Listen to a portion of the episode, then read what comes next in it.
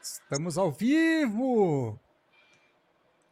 Sejam bem-vindos, ouvintes do Cartbus, cartistas e futuros cartistas, e por que não hoje pilotos, futuros pilotos virtuais ou reais. Eu sou o André Lix, hoje eu estou fazendo o host do programa KB de 118. Nosso convidado hoje é o Gustavo Ariel, como vocês já viram. O Bruno não está mais com a gente, mas simplesmente por vontade dele, tá? Porque a gente queria que ele tivesse aqui ainda. Agora nós temos na nossa bancada o Alex Campo, que estava nos bastidores. E aí, Alex? Fala aí, galera, tudo bem? Boa noite. Estamos aí em mais uma edição, né? 118. Conosco também o habitual Raimundo Valério. Fala aí, pessoal. Boa noite. Mais um papo legal aí. E agora com a nossa estrela do podcast, o brasileiro com maior iRate e o segundo, a segunda pessoa com maior iRate do mundo, Gustavo Ariel. Seja bem-vindo, Gustavo. Bom, boa noite, pessoal aí. É um prazer estar aqui. É... Acho que é a segunda vez, né? Deve ser a segunda vez. Segunda então, vez. Então, é muito bacana aí. Obrigado pelo convite. Boa noite para todo mundo. Olha só, cara, hoje a gente tem papo pra caramba, muita informação, né? O... É, você, você, que está assistindo ao vivo aí, tá afim de fazer alguma pergunta pro Gustavo Ariel ou pra gente, fica à vontade aí que a gente vai estar tá respondendo na live. Isso aí, bom. Ariel, bom, a, a, a gente se conhece de uma, uma longa data, né? A gente já correu, sei lá, desde quando, né? Somos amigos aí uns, uns 5, 6 anos, mas Conta pra gente aí, quem é o Gustavo Ariel? Bom, o Gustavo Ariel é um, é um apaixonado por, por corrida, né? É, é, aquela coisa de começar na escola ali, não procurar muito estudar, mas você pegar aquelas revistinhas pole position da Fórmula 1, ler tudo, saber de tudo desde criança, né? É, então, é, comecei muito cedo no automobilismo, Comecei ali com no virtual com uns quatro anos de idade ali, fui pegando gosto da coisa e minha primeira corrida de kart foi com seis. Desde então é, não tinha muita grana para fazer corrida de indoor, para você ter uma ideia. Então é, treinava muito no virtual ali e tudo mais. E quando eu passei ali pro é, pro kart indoor, como não tinha muita grana, os treinos no virtual ajudavam nas corridas do, do indoor e comecei a, a me desenvolver dessa forma é, pelo simulador, né, que não era tão, tão é, grande e reconhecido como é hoje, né, é, até hoje muita gente fala ah, o joguinho, o videogame e tal, mas é, não, não, é assim muito bem que funciona. Hoje a gente tem um, a gente leva muito a sério, né, tem que ter um profissionalismo legal, uma rotina, então é, começando ali, é, um apaixonado por, por kart, por velocidade, e, e é isso. E quando que você começou? Quando que você cara, saiu? Cara, eu, eu comecei com, quando eu tinha quatro anos de idade a, a brincar ali no, no simulador, né? E nada muito sério. Aí as coisas vão, vão se aprimorando, né? Com, com seis anos já estava trocando as marchinhas na borboletinha, né? Aí depois com, com sete já estava no, no H aqui e tal. Então, é, é para mim uma coisa muito natural desde criança, né? É, desde fralda ali, andando e tudo mais. Então, hum. é, para mim é, é, faz parte da minha da minha criação, né? Comer, tomar banho, ir para a escola e, e brincar de, de, de, jogo de corrida, né? É, essa assim começou tudo.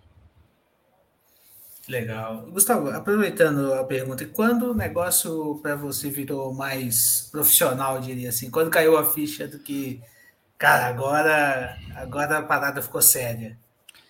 Então, é, isso para mim é, é, uma pergunta assim que eu tenho que pensar bastante, porque é, desde, desde é, quando eu comecei a andar de campeonatos de kart indoor, lá em 2015, eu tinha 13 anos, então é, hum para mim começou a ficar profissional porque é, eu já tratava aquilo como profissional, sabe? o kart Sim. indoor e tudo mais. Então, para mim, quando as coisas começaram a vingar para o profissional, para mim, tipo, já não. Tipo, eu já estava fazendo aquela rotina, tudo aquilo.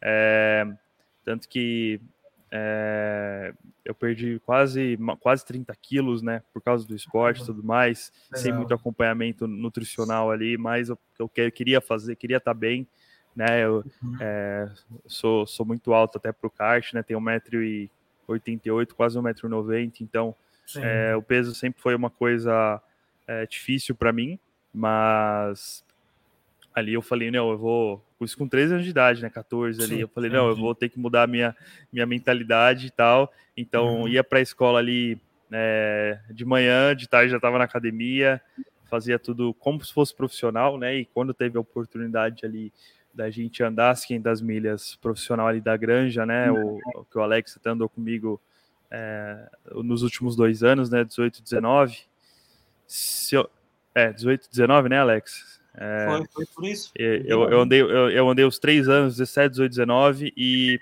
e 2017 foi a minha maior mudança, sim, porque comecei a me preparar muito mais forte, a preparação foi aumentando cada vez mais. É, chegava a fazer correr 15 quilômetros na esteira, 16 quilômetros, sim, para poder estar preparado. Isso, um moleque de 16 anos, então é, sempre Legal. buscando me, evoluir cada vez mais e tratar o, o, indoor como se fosse profissional, né? Então, fazia as corridas e tal. Até o, a galera do indoor brincava que era testão, não sei o quê, porque terminava uhum. as corridas, eu pegava as fotos ali, aí depois fazia um textinho de como é que foi, tudo mais, marcava o patrocinador, tudo mais. Então, é, até hoje eu, eu, faço isso, mas foi uma coisa que eu sempre gostei de fazer, sabe? Gostei de Sim. postar, gostei de tratar como profissional, de me preparar fisicamente, é, o mental também. Então, é, essa migração eu não senti, é, nem sei quando foi o, o, o, divisor de águas, vamos dizer assim, porque eu já tratei tudo muito como, como, se fosse profissional. Vida natural, né?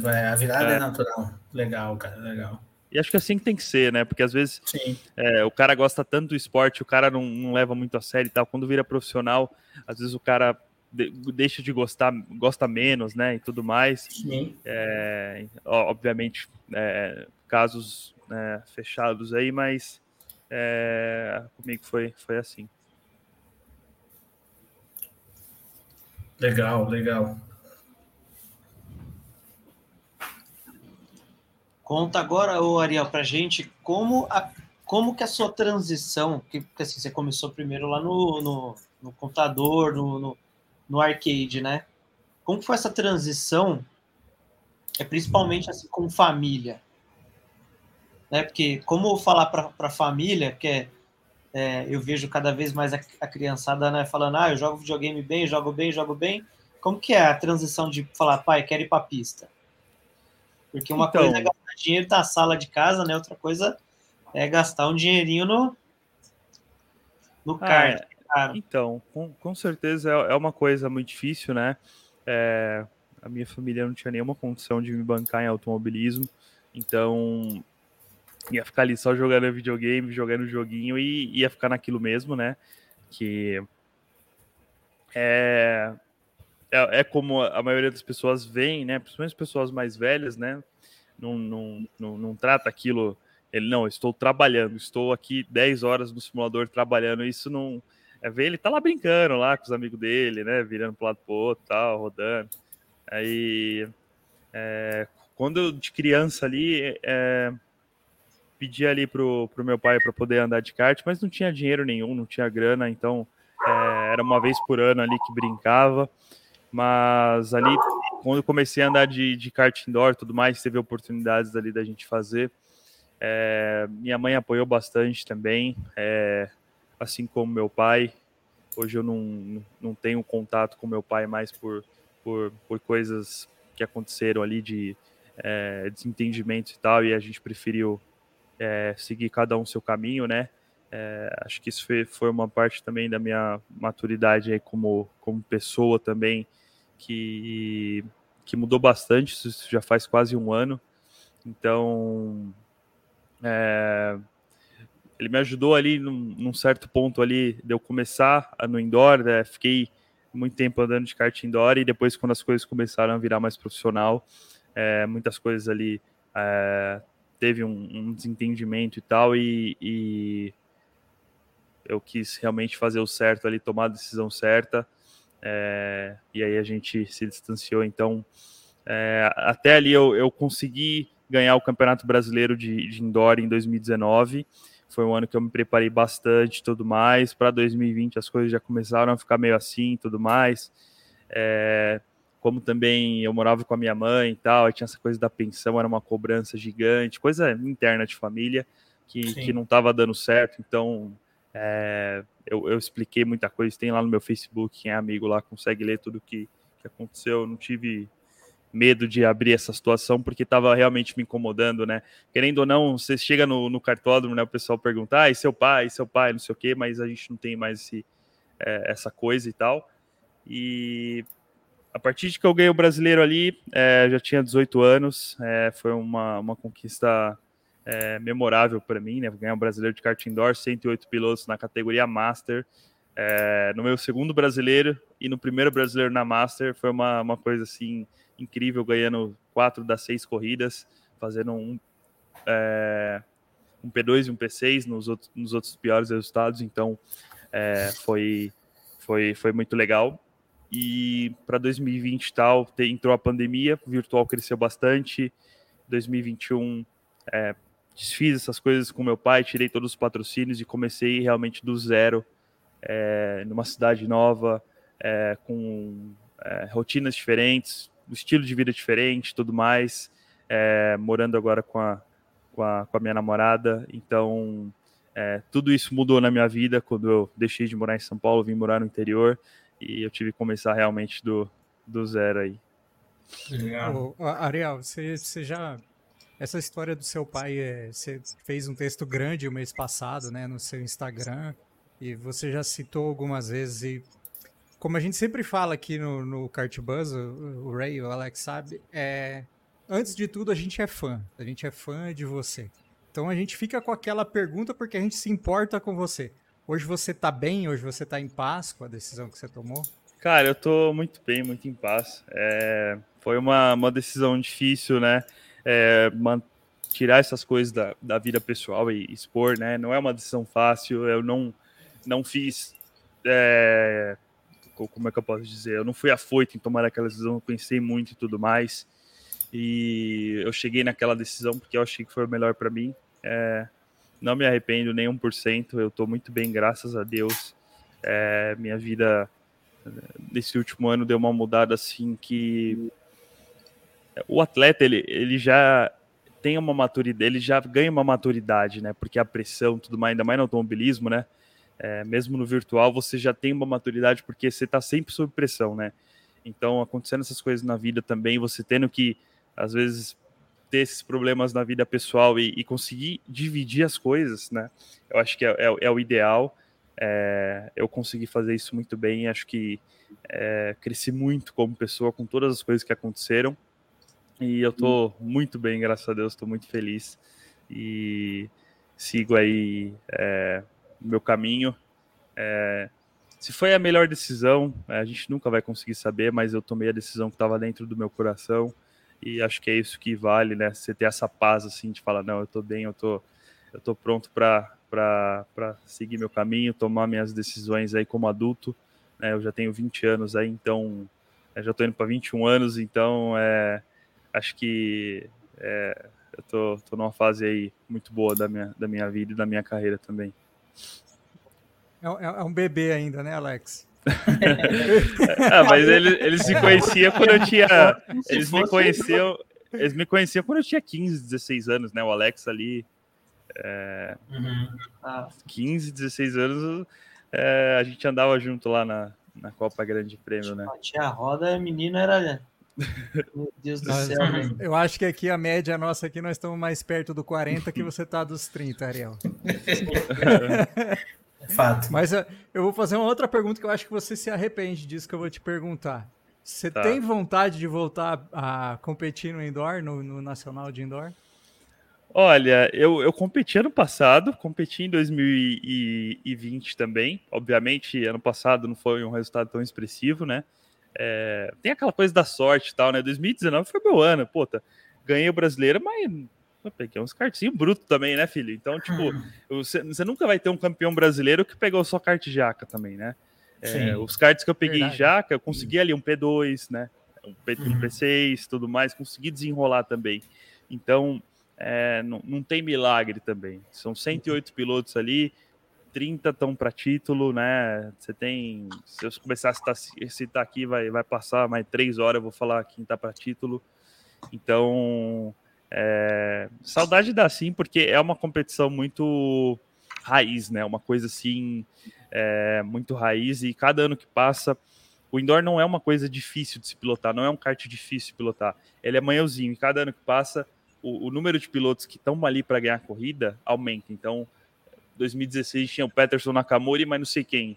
Aí começou 2017, crescer nesse número de pilotos, esse leque de pilotos que estão ali é, diferenciados, né? Aí todo mundo com Arai, né? Todo mundo com Belzinho, né? Todo mundo já começou aquela coisa, aquela grife e tal, e a galera foi levando mais a sério. Então, Bruno Monteles ia lá, ia fazer 40 treinos no mês lá na, na granja, né?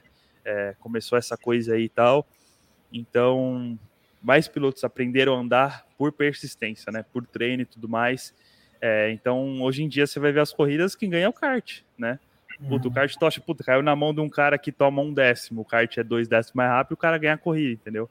Lógico, numa última volta, ali numa, numa situação de disputa, a cabeça e a técnica às vezes vale mais, mas não tem o que fazer, kart bom é kart bom e e todo mundo andando de mediano para bom ali, esse cara mediano vira um cara extraordinário quando pega um kart bom, né? Eu tenho muita saudade de fazer esses torneios. Eu tô fazendo agora os Endurances da Granja. É, inclusive na última eu fiz a pole. É, isso que eu, ó, isso que eu não vou na, eu, eu, fui duas vezes no ano na Granja, tá? Ou seja, mas dois, é, o, Alex, o, Alex, parece que tem, tem história desse, desse então, episódio. Do, ó, do, do, ó, eu fui duas vezes na Grande esse ano. É, na época que eu, que eu andava mais, eu ia, eu treinava direto, fazia treino na sexta-feira tudo mais. Nesse Endurance eu falei assim: eu vou no dia, não sei nem o traçado, sair do qual, eu falei, pra onde vira? Juro pra você. Aí era na chuva, né? Aí, né? Aí eu fui ver e tal, puta, pole, velho. 70 cards. Eu falei, nossa, quando eu tô aqui, aí os caras descendo do kart me abraçando, parabenizando, não sei o que, foi, foi, foi demais aí. É, tem até a foto lá no meu Instagram, eu de lado na 1, assim, e os, os, todos os outros karts atrás de mim, com o Johnny, em P3, a galera top ali. Então, é, é para quem duvida do virtual, né, eu sem treinar, só andando de simulador a semana inteira, pá, pá, pá, senta lá e dá cinco voltas e crava a pole. Então, é, você vê o nível que é assim. É que nem andar de bicicleta, né? Você pega ali e anda. Sim. Mas foi minha primeira pole endurance. E isso que eu fui lá no dia tal, andei, sentei e guiei. Então, é, acho que o Alex queria falar alguma coisa lá pela carinha dele. Alex botou a mão na cara aí, que foi, Alex? Não, eu tava dando risada, porque assim, é, esse dia tava no mesmo os teams, né, os grupos de quali da, da granja dividida em dois grupos, né? Pela quantidade de cartas não cabe. E saiu eu o Johnny para fazer o quali. E assim, já conhece a qualidade do Johnny, né? Ele saiu, rodou. Eu olhei para trás e esperei. Aí eu vi o Ariel passando. Aí eu falei, vou atrás ou não vou atrás? Aí meu kart foi e acompanhou o Ariel. Aí eu falei, não, ele não tá com kart bom. E tirei o pé. É, as primeiras voltas tava pegando a mão.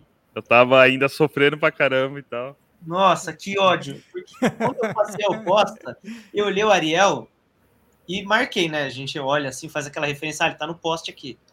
E aí eu, kart na mão, né? Na mão, assim, na chuva, nada é na mão, né? Mas, tipo, tá ok, dá pra andar. E andando, e andando, e andando, e olhando, e o Ariel um pelinho pra frente. Caramba, meu, Aí eu olhei no placar o Ariel em P1 e eu em P4. Eu falei, nossa, eu vou acertar. A hora que eu acertei, pum, subi. Próxima volta, pole. Falei, lascou. Tava com canhão. Se tivesse ido os dois juntos, filho. Ou não, o Ariel fez a pole, não precisava, mas ia largar junto. E, e aí, o meu kart. O, o Johnny que tinha rodado que eu abandonei foi P3. Eu falei, meu, tô fazendo tudo errado nesse dia. O meu kart, ele era um kart assim que ele era legal, não era um dos melhores ali da frente, né? De motor e tal, mas tinha um chão muito bom. Ele grudava muito no chão. E ali na hora eu, eu consegui, tipo. É... Eu, eu falei, meu, eu quero, eu quero fazer o quali sozinho, cara. Eu quero fazer o quali sozinho. Dane-se, eu ia falar, né? Dane-se se eu, se, se eu não, não sei o traçado ainda, não sei o que, eu quero, não quero ninguém atrapalhando minha volta, né? Deixei todo mundo ir e uhum. tudo mais, peguei pista livre. Desculpa. Então ali é, eu fui me achando cada vez mais nos pelinhos, freando dentro, e era aquela zero da granja, você fazia a reta oposta, em vez de você descer pro mergulho, você, você já subia ali para reta, sabe? Você fazia aquele meio mergulho e já.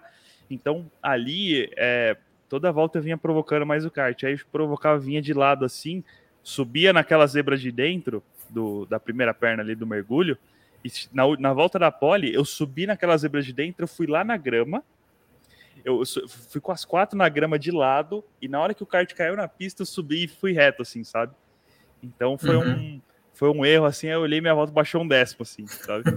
Porque ele veio na grama, veio na grama, caiu no, caiu no asfalto, eu acelerei tudo e subi. Então, é, tava ali buscando realmente o limite e a minha volta anterior já era pole e eu consegui fazer essa daí, baixar mais um décimo ainda.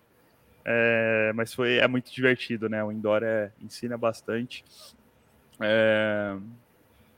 Claro que você vai andar, putz, dá uma bolinha mais na mão, né? Porque você tá um tempo afastado e tudo mais. Sim. Não que o virtual não dê. É, minhas, minhas luvas do virtual já estão rasgadas, pra você ver o nível. então, é, dá umas bolinhas na mão tudo mais. É, porque você tá um tempo afastado, né? As mãos sofrem um pouco mais. Mas foi um dia muito legal, assim, sabe? É, de estar tá ali, tempão sem andar e conseguir além de fazer a pole, ter um ritmo bom na corrida, né? Pegar é. uns kartzinhos ruins e aí ainda vir desenrolando e tal. É, foi, foi maravilhoso. Legal. E, e pior que a estratégia era entrar pro box, né? A pole é, a primeira meio... volta, é, a primeira volta a gente já entrou pro box. Então. Tudo isso que você ouviu, vocês ouviram agora, foi pra gente entrar no box pra ver quem é. primeiro. E eu, aí, eu, aí o Johnny largou em P3, aí, aí é, na curva 1 ele ele abriu, sei lá, porque o pessoal se embolou atrás, eu tomei um toque atrás. Nessa perna, ele nessa curva 1, ele abriu uns 3 segundos, que, que esses 3 segundos ficou horas e horas para a gente poder tirar e só foi aumentando. Então, é, ele, basicamente, eles ganharam a corrida ali na primeira curva e todo mundo ficou para trás. Uma corrida de 6 horas, né? Mas é, foi, foi bem legal. Legal. Gustavo, eu queria aproveitar essa oportunidade de trocar uma ideia. Pode ser uma puta viagem minha, mas você comentou assim, cara, você está sempre andando, no, treinando, é, competindo no, no virtual, e quando chegou no kart pegou rápido, pegou traçado rápido. Acho que a, aquela coisa de mentalizar, de, de, de decorar a pista, isso é natural, isso não muda. Mas o kart tem a questão física que o virtual não tem tanto, você não sente os movimentos igual. É, tem alguma.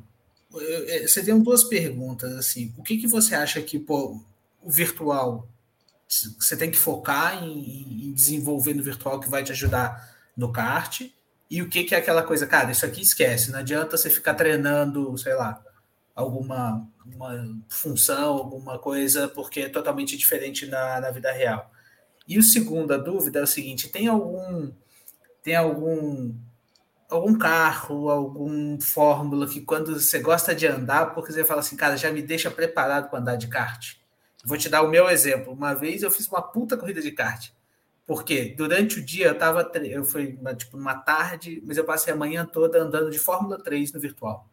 E cara, eu tava naquele Fórmula 3 e freava dentro e, sabe, tentando ali andar rápido e eu, eu, eu, percebi que quando eu cheguei na, na pista, me deu essa percepção mais de uma vez, que eu já estava mais acelerado, mais encorajado a frear tarde, ou com um reflexo talvez mais aguçado. Você teve essa percepção? O que, que você acha disso? Então, é, eu tenho uma característica de guiada que uhum. é, que isso às vezes é bom, às vezes é ruim. Eu tenho aquela guiada mais no feeling. Então, é, é, no som, sabe, no, no, no ritmo da coisa. Então, na hora que eu sentei no kart lá, Eu não olhei ponto de frenagem, ponto nada. Eu, eu ia, putz, freio, putz, Sei. acelerei, sabe? Uhum, então, essa uhum. coisa assim me ajudou bastante no kart, porque é, principalmente na chuva, as coisas acontecem mais em câmera lenta, né? Então você consegue, Sim. mas qualquer deslize, qualquer freadinha que você dá mais para dentro, você vem escorregando e não para, né? Tanto que uhum. a primeira volta, segunda volta, eu visitei a área de escape direto, entendeu? Sim. Ali no Qualify.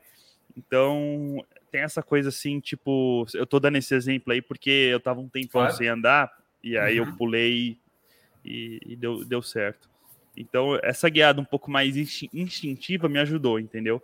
Obviamente, você tá guiando sempre ali, é um plus, mas eu diria que se eu tivesse guiando o só kart indoor, com certeza a pole teria sido muito mais rápida, talvez, do que é, eu realmente fiz, entendeu? Não que a volta não, não, tenha sido boa, mas eu acho que na época que você anda, você tem aquele. Você vem mais brincando com o kart, né? Você vem mais, uhum. mais solto, né? É, eu, eu nas primeiras voltas tava meio quadradão, putz, freio, putz, freio cedo uhum. pra caralho. Aí, putz, ih, deixei rolar aí a zebra que não era para pegar, sabe? Você ainda comete sim, uns errinhos sim. assim, isso é normal.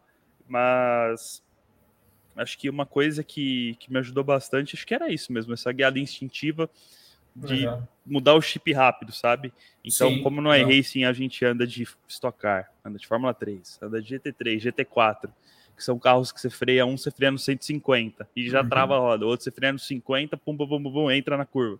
Então, essa coisa assim, de você lidar com equilíbrios de carros diferentes, com guiadas diferentes, durante a corrida o carro é, muda o comportamento, então você tem que se adaptar rápido, né, em situações. Sim. Isso, isso ajuda bastante, né, porque você tá sempre na semana fazendo malabarismo, é brincando com várias coisas ali.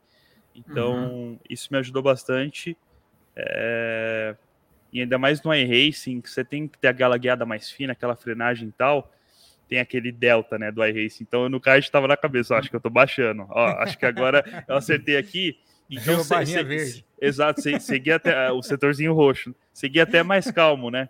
Seguia, Sim. tipo, putz, Hum, seguia. Então, isso ajuda pra caramba, porque você faz as coisas, mas em câmera lenta.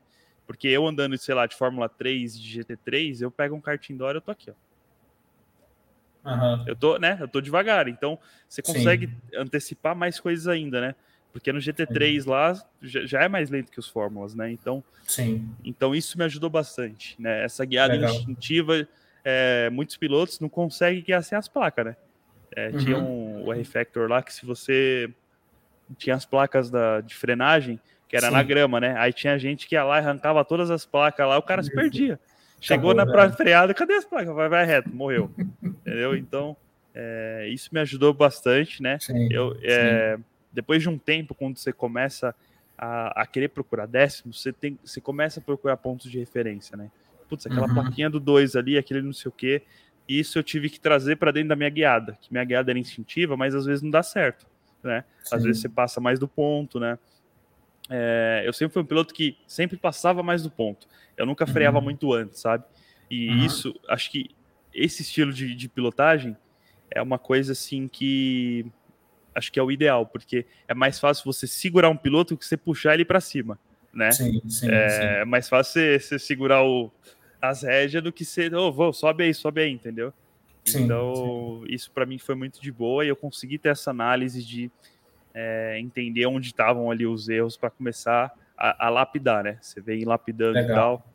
É, até com a idade, né? Você, antigamente eu né, vi um gap na curva ali, o cara abriu a porta, filho, é mergulho, meio segundo, uhum. vem de lado que passa, entendeu? Então, com a, com a experiência e tal, você vai pegando essas coisas e tal. Mas você citou ali também do, de um carro que acho parecido com o kart. Acho que o Mazda, né? Mazda é, um, é, é, é o kart indoor do iRacing, né? Bem na Zebra, ele pula oito vezes assim, né? Pega aqueles kart torto lá da. Uhum. É, pega uns kart torto lá do, da aldeia, da granja lá, né? Você pula oito vezes assim, tá na reta ainda pulando, né?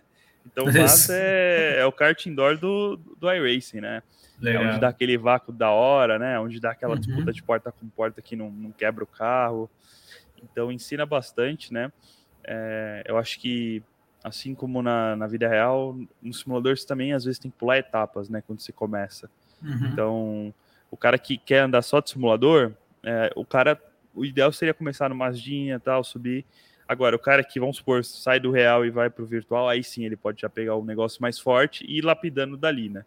Uhum. Então, acho que são várias variáveis ali que depende de cada piloto para poder dar certo. Mas o Mazda é, é, um, é, é uma coisa assim que, que é bastante parecido. O Skip Barber também, né? Tem aquela coisa, né, pneu radialzinho e tal.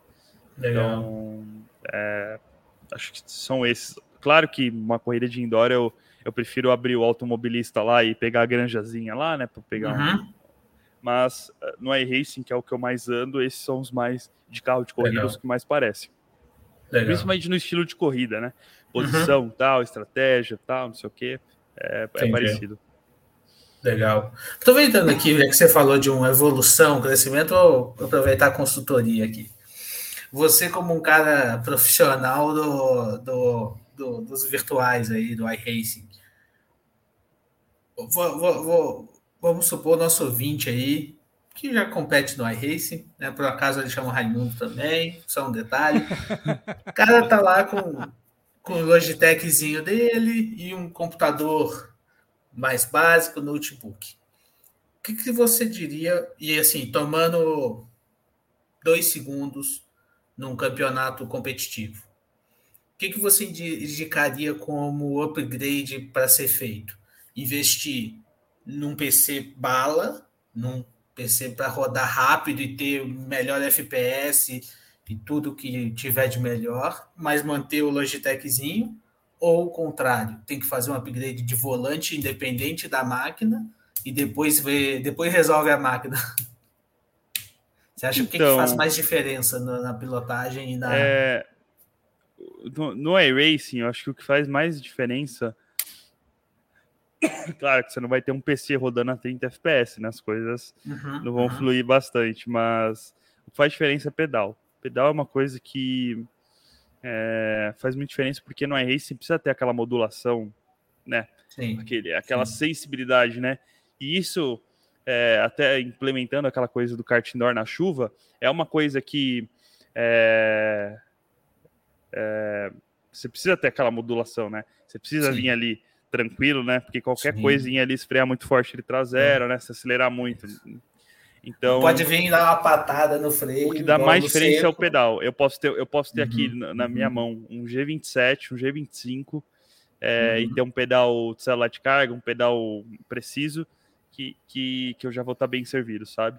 É, então aí o pessoal pergunta, putz, mas é, eu aqui com o meu Logitech eu consigo andar junto com os caras tops ali, Direct Drive e tal. Cara, é, normalmente o cara que pergunta isso, às vezes o cara toma dois segundos, entendeu? Eu falo para você, meu, uhum. se estivesse tomando uns dois, três décimos, aí acho que talvez as coisas mudariam. Mas a única diferença de um Logitech para um Direct Drive, é, tô generalizando, tá? Tem outras diferenças claro, ali, claro, claro. mas a única diferença maior é o feedback. Então, eu uhum. tenho um volante aqui é, que é mais pesado que o teu, então eu vou conseguir é, colocar o carro precisamente mais aonde eu quero, entendeu? Porque uhum. ele vai estar tá mais preciso, então eu vou sentir mais a hora que traseirar. É, mas o virtual ele é muito olho, ele é muito você tá sentado na posição confortável aqui, tá com a tela aqui e tal. Então você precisa treinar o seu olho, você precisa, né, fazer um. Uhum. É, você precisa entender que o carro vai traseirar antes dele traseirar. Puta, se eu entrar desse jeito aqui, vai dar ruim. Se eu entrar daquele. Então, uhum. Então, é uma guiada preventiva, né? Você, você vem guiando. Sim. É, então, é, você não chega na hora da curva, putz, acho que é a segunda. Oi, traseiro, uhum. entendeu? Isso é a pior coisa do mundo, né? Porque Sim. você vai encavalando uma coisa na outra, até no real mesmo, Sim. né? Você Sim. entra na reta lá, você já tá pensando na curva 1. Você tá na curva 1, você já tá olhando para a saída. Então você tem que sempre fazer isso. É, e aí eu falo isso para meus alunos, eles perguntam assim: "Nossa, mas você fica pensando nisso?" Não, para mim já é natural. Para mim é uma coisa que é, é, eu consigo me desligar do externo com isso, entendeu? Mas é, é muito difícil pro cara que está começando e tal, ele ter essa coisa, entendeu? Porque Sim. se ele começa a ficar vidrado na pilotagem, ele volta aos velhos hábitos, né? Então ele uhum. precisa estar tá sempre treinando ali, estar tá sempre em cima. E, e o treinar não é só você ficar três horas lá andando que isso vai te melhorar. É você treinar com fundamento, né? Então uhum. a gente sempre brinca, né? Com os caras que ficam lá andando 10, 15 baterias na Granja Viana sem fundamento. Anda a bateria aberta, né? Passa os retardatários lá, não aprende nada, entendeu? Uhum, Só fica uhum. gastando dinheiro. Então, você treinar Sim. com fundamento, treinar com coach, treinar com alguém que é mais experiente que você, é, conversar principalmente, você começa a entender a, a, malandragem do cara, sabe? O pensamento dele, o jeito que ele olha a situação, o jeito que ele olha tudo. Então, acho que isso, é, você pegando um pouquinho daqui, um pouquinho dali, é o que vai dar o total, entendeu? Essa preparação Entendi. mental, física e tal, que hum. consegue te, te, te trazer melhor. Então, um cara com Logitech, ele, ia ele treina duas vezes mais que eu, vamos supor. Ele teria que uhum. treinar para ele poder ter aquela sensibilidade mais ainda, que o equipamento Sim. não passa para ele. Então, Sim. acho que essa é a grande diferença, sabe? Então, é, eu tenho mais ferramentas para me dar é, esse feedback, entendeu? Do que o cara do Sim. Logitech. Eu era tão rápido quanto com o Logitech, mas a constância que eu tenho no equipamento mais preciso, é, com certeza meus tempos de volta ficam aqui, né? Com Logitech, é. se eu não treinar muito, é, putz, um 29 um 27. Putz, ah. aí volta para um 29, entendeu? Entendi, é, legal. É uma, um exemplo, assim, sabe? Então, o equipamento não, é, não vai tirar é, tempo, não. Só, só vai te dar mais uhum. feedback e tal. E quando você sai de um, de um Logitech e pega um Direct você piora. Uhum. Aí o cara uhum. falou, puta, comprei isso aqui 10 pau para 10 mil real para para piorar. Eu vou vender, uhum. vou, vou, vender minha arte na praia, porra. É? Então, aí, aí, ele começa a treinar tudo mais. Se ele treinar com esses fundamentos, com essas coisas todas, ele começa Sim. a entender. E naturalmente, você não vai saber nem quanto tempo você melhorou. Você uhum. só vai melhorando com, com, com o feeling. Legal. Caramba.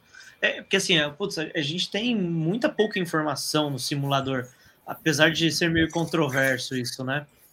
É, a gente tem muita informação de dados, mas Sim. não de feeling, né, Ariel? De, putz, que, o que a gente tem basicamente é, é pé e mão. É. Né? É. Quando, a gente, quando a gente vai para uma pista, né, todos os quatro que somos pilotos é, do mundo real, a gente sabe que até vento a gente sente. A, putz, tá? bate um vento diferente a gente sente. Mas né? isso, às vezes, até para um, pro cara que busca a informação, cara que é estudioso e tal, você até a posição que você senta, a bermuda que você usa, o o tênis que você usa, a luva que você usa, isso influencia, né? Uhum. Você tem que estar confortável. Então, eu tenho minha luvinha aqui e tal, que é um pouco mais fininha para eu ter mais feeling, porque o, é, é, o volante, a pegada dele sua um pouquinho, então é, a posição que eu sento aqui, putz, sento aqui tranquilo tal. É, meu olho tá diretamente por meio da tela, tenho as duas telas aqui no ângulo de tanto, entendeu? Se você anda com o quarto com a luz acesa é pior, porque é, você fica mais aceso, aí, aí desliga a luz e você foca só aqui, entendeu? Então, uhum. tem essa coisa, o cara que tem as três telas tá mais dentro de um, ou um Rift, né? Eu testei o óculos por, por mês, aí o Alex tem, né, tem essa experiência com óculos, né? Então você, meu, você, você nem parece estar em casa, você desliga do mundo, né? Você tá ali e uhum. acabou. Então, é, esses detalhezinhos assim, uma configuração de pedal, o quanto sua perna tá esticada aqui, ó, eu tô freando aqui, ó, eu tô fazendo força aqui e minha perna fica esticada e tudo mais, aí eu olho aqui e tal, aí então todos esses detalhezinhos contam, sabe? Então Legal. às vezes o cara acha que tá, to... sei lá, o cara tá tomando três décimos lá, vê a posição que você tá andando, quanto o volante tá longe, perto, você vira, você tem que fazer muita força, você tá desperdiçando energia, entendeu? Então uhum. você tem que uhum. fazer o máximo ali, buscar configurar suas coisas para para poder depois sim é, começar a buscar as técnicas, entendeu? Porque não adianta você fazer as técnicas certas com a configuração errada, mesmo que você tenha um Logitech, você tem que configurar da maneira certa. Porque se tiver com a configuração errada, você pode fazer a melhor guiada do mundo ali que não vai vir nada, entendeu? Uhum. Então não adianta você estar sentado assim, tá, tudo mais e, e com o equipamento top, uma coisa vai puxar a outra para baixo, né? Sim. Então acho que você tem que estar tudo junto Tudo ali para o negócio girar, né? Tem que estar harmonioso, Sim. senão dá ruim. Legal. Dá uma dica para a galera que tá ouvindo aí, Ariel, de assim, tipo, qual, como que é seu dia de, por exemplo, um dia de treino, não um dia de corrida, né? Um dia de treino. O que, que você faz aí? Você, tipo, escolhe uma pista, escolhe um carro, você tem metas, quantas voltas, o tempo que você tem que chegar, você vai com o setup default, o setup padrão, ou pega um setup X. Conta um pouco aí. Ó, vou dar o um exemplo do dia de hoje. Eu acordei, era 5 e meia da manhã, para poder. É, a, a, a Mayara, que é minha namorada, ela, ela faz faculdade, né? Então é, já acordei junto com ela e tudo mais. É, normalmente eu acordo um pouquinho mais tarde, até porque não, de manhã as coisas são meio paradas aqui. Eu costumo acordar umas 7 horas e tal, tomo meu café, é, faço as coisas de casa aqui, 9 horas, 10 horas estou aqui no simulador já. Fico até aqui, até a hora do almoço ali. Depois sento e começo a, a parte realmente é, forte, né?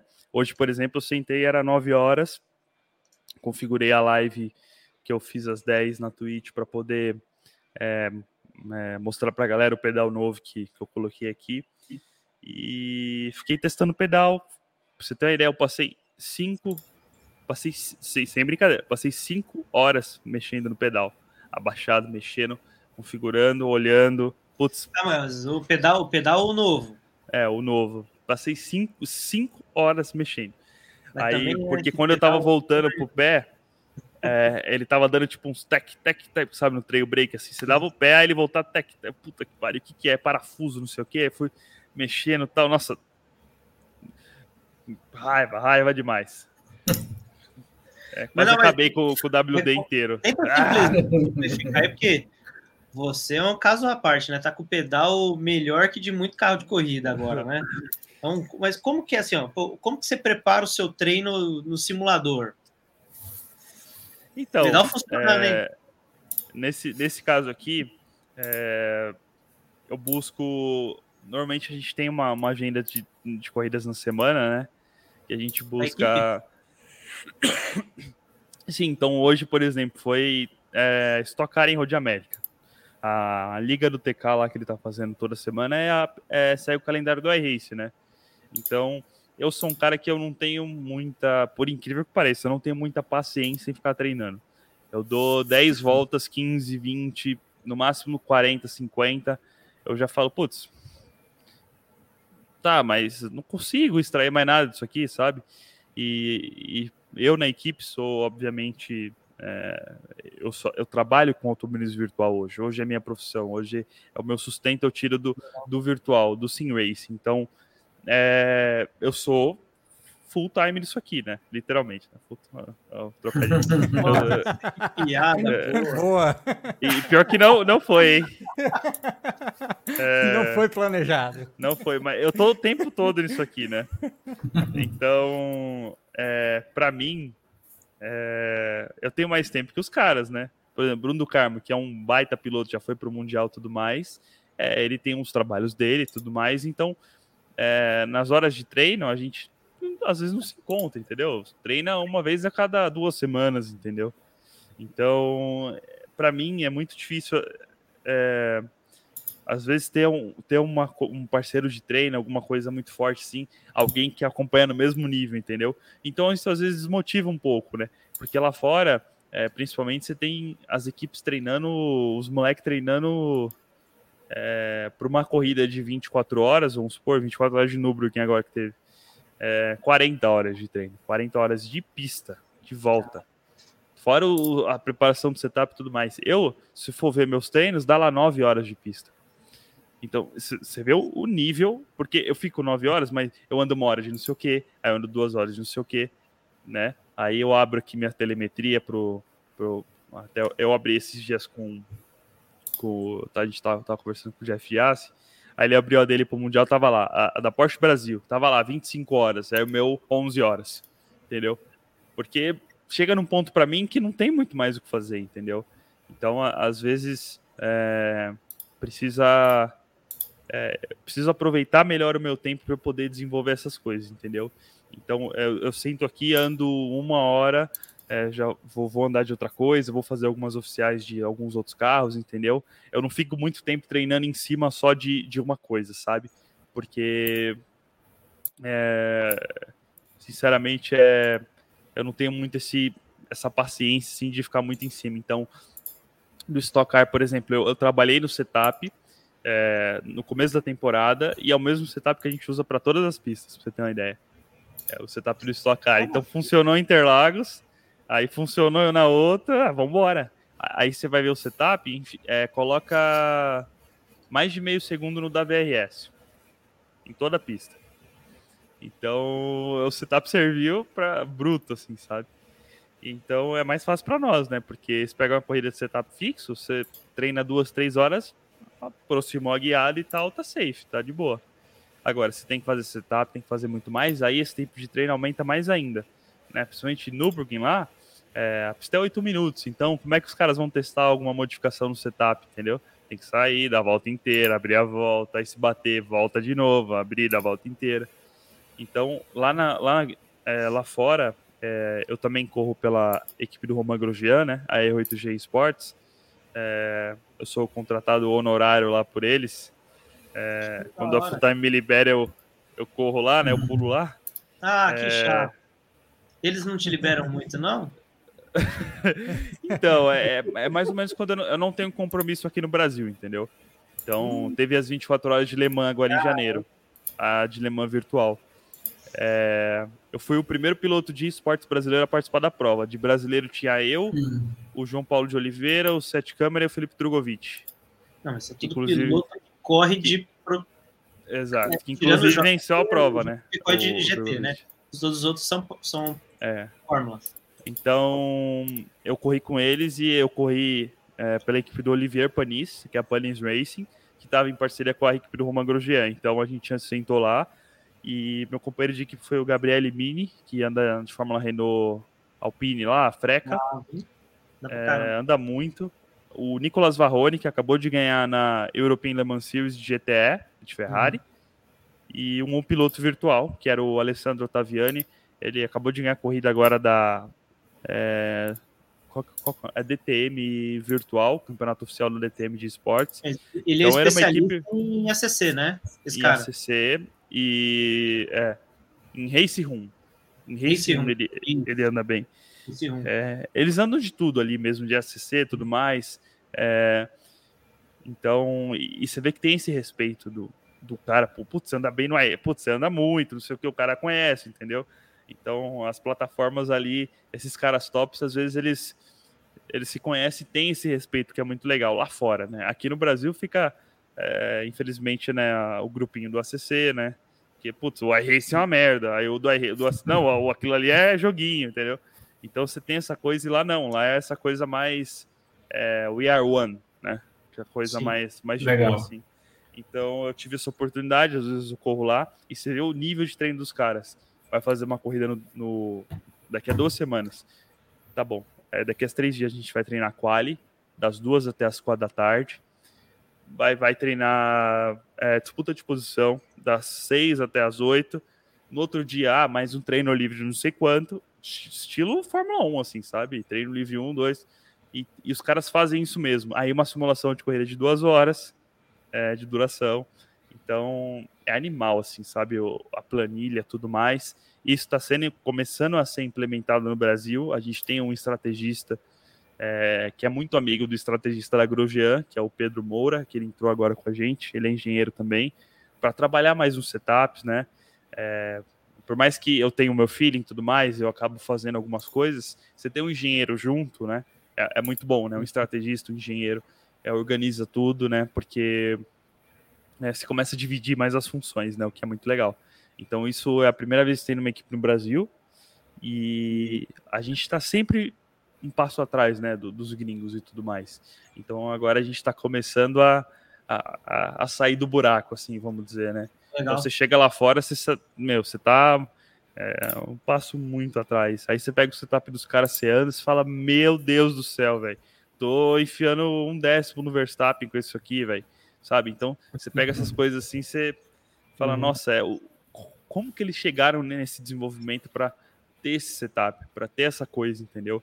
Então, é, é fantástico o trabalho é, dos gringos lá e a gente está começando a, a, a, engatinhar nisso aí também, aqui no Brasil. É legal que você falou isso de equipe, né? Porque realmente, é, pô, quando a gente começou né, a correr, né, Ariel, lá no, no AV, a gente tinha a nossa equipe lá e a gente, assim, meu, a gente não sabe como é que faz direito, porque ninguém sabe fazer direito também, né?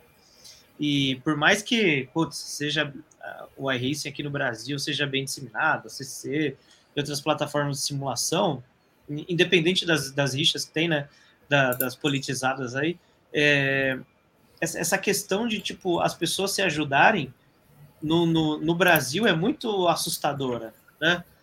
Tipo, o cara é da sua equipe, ele falou, oh, mas deixa eu, tipo assim, deixa eu sentar no seu, no seu banco aí, do seu kart e ver o que tá acontecendo. O cara fala, não.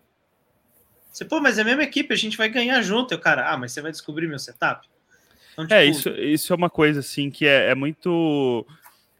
É, até com a experiência e tal, é, sinceramente, você começa a desconstruir é, uma marra, assim, né? O molecão lá tal, começa a andar, começa a ter um sucesso, começa a ficar um pouco mais maente. Então, é, eu desconstruí isso e você começa a enxergar as coisas de uma forma mais humana, né?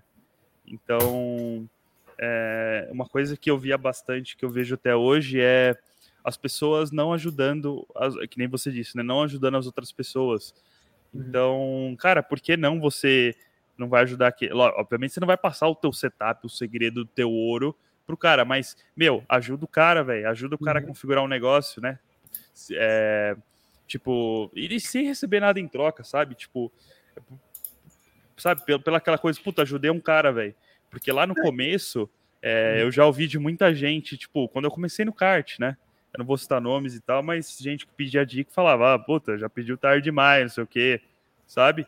E então isso eu sofri muito. Falei, meu, quando eu tiver a oportunidade de ajudar as pessoas, é, eu não vou. É, eu, eu, eu, vou fazer minha parte, porque lá no começo eu, eu tentava ali, precisava, pesquisava muito e era muito difícil de você entender como é que funcionavam as coisas, né? Então, você pega os grupos de AV, o pessoal perguntando, putz, é, e aí galera, qual é o melhor monitor para comprar? Aí passa duas horas e ninguém responde. Aí vou lá, putz, oh, então tem isso aqui e tudo mais. Ô, oh, tem que ter uma configuração de Direct Drive boa aí, manda pra gente um, um filtro, não sei o quê. Puta, vou lá, ajudo o cara, entendeu? Porque eu acho que e isso é muito é legal. Pior de tudo isso é que quando alguém responde, as outras pessoas ficam bravas com quem respondeu. Fala é, lá. Uma... Não, e, e, o cara que não respondeu, o cara vai ver tua configuração e vai usar, né? Porque o cara, o cara não é bobo, é. né? Então, Mas, cara, isso é uma coisa muito legal, porque, tipo, é... se você ajudar o cara, velho. Primeiro que você, você tipo assim, ó, você vai ajudar o cara, mas não pensando em você, mas querendo ou não, você traz isso de volta, porque o virtual inteiro vai crescer, né?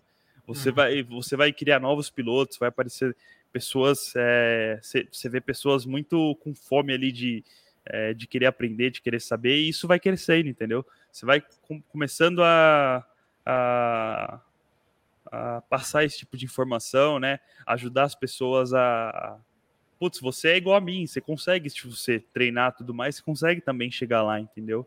Então, vindo do kart indoor ali, né, tudo mais, você consegue se colocar no mesmo, a pessoa te ver no mesmo pé que ela, né? Porque é, eu vejo muita gente o cara lá longe, entendeu? Tipo, é, puta, esse cara para mim é como é que eu vou chegar no nível dele, sabe? Então, é, para o cara ver também que não tem muito segredo, né? É só ele se dedicar que dá tudo certo.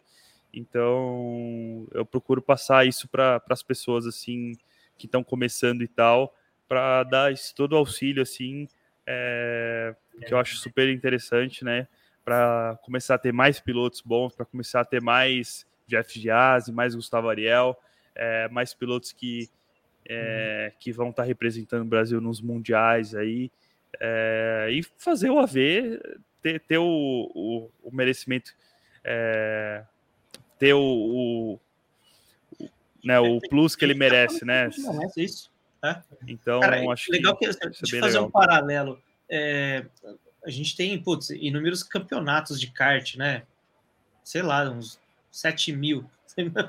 Sem brincadeira, deve ser perto deste número de campeonatos. Fora as categorias avulsa, né? Ouro, é. prata, bronze, Nossa, é. é. chumbo. Nossa, é cada maluquice, enfim. É, e aí, é, no, no, campeonato no qual eu sou staff lá, que é o Carteiros, a gente, nós criamos uma categoria onde o piloto experiente ia fazer dupla e somar os pontos com o piloto rookie.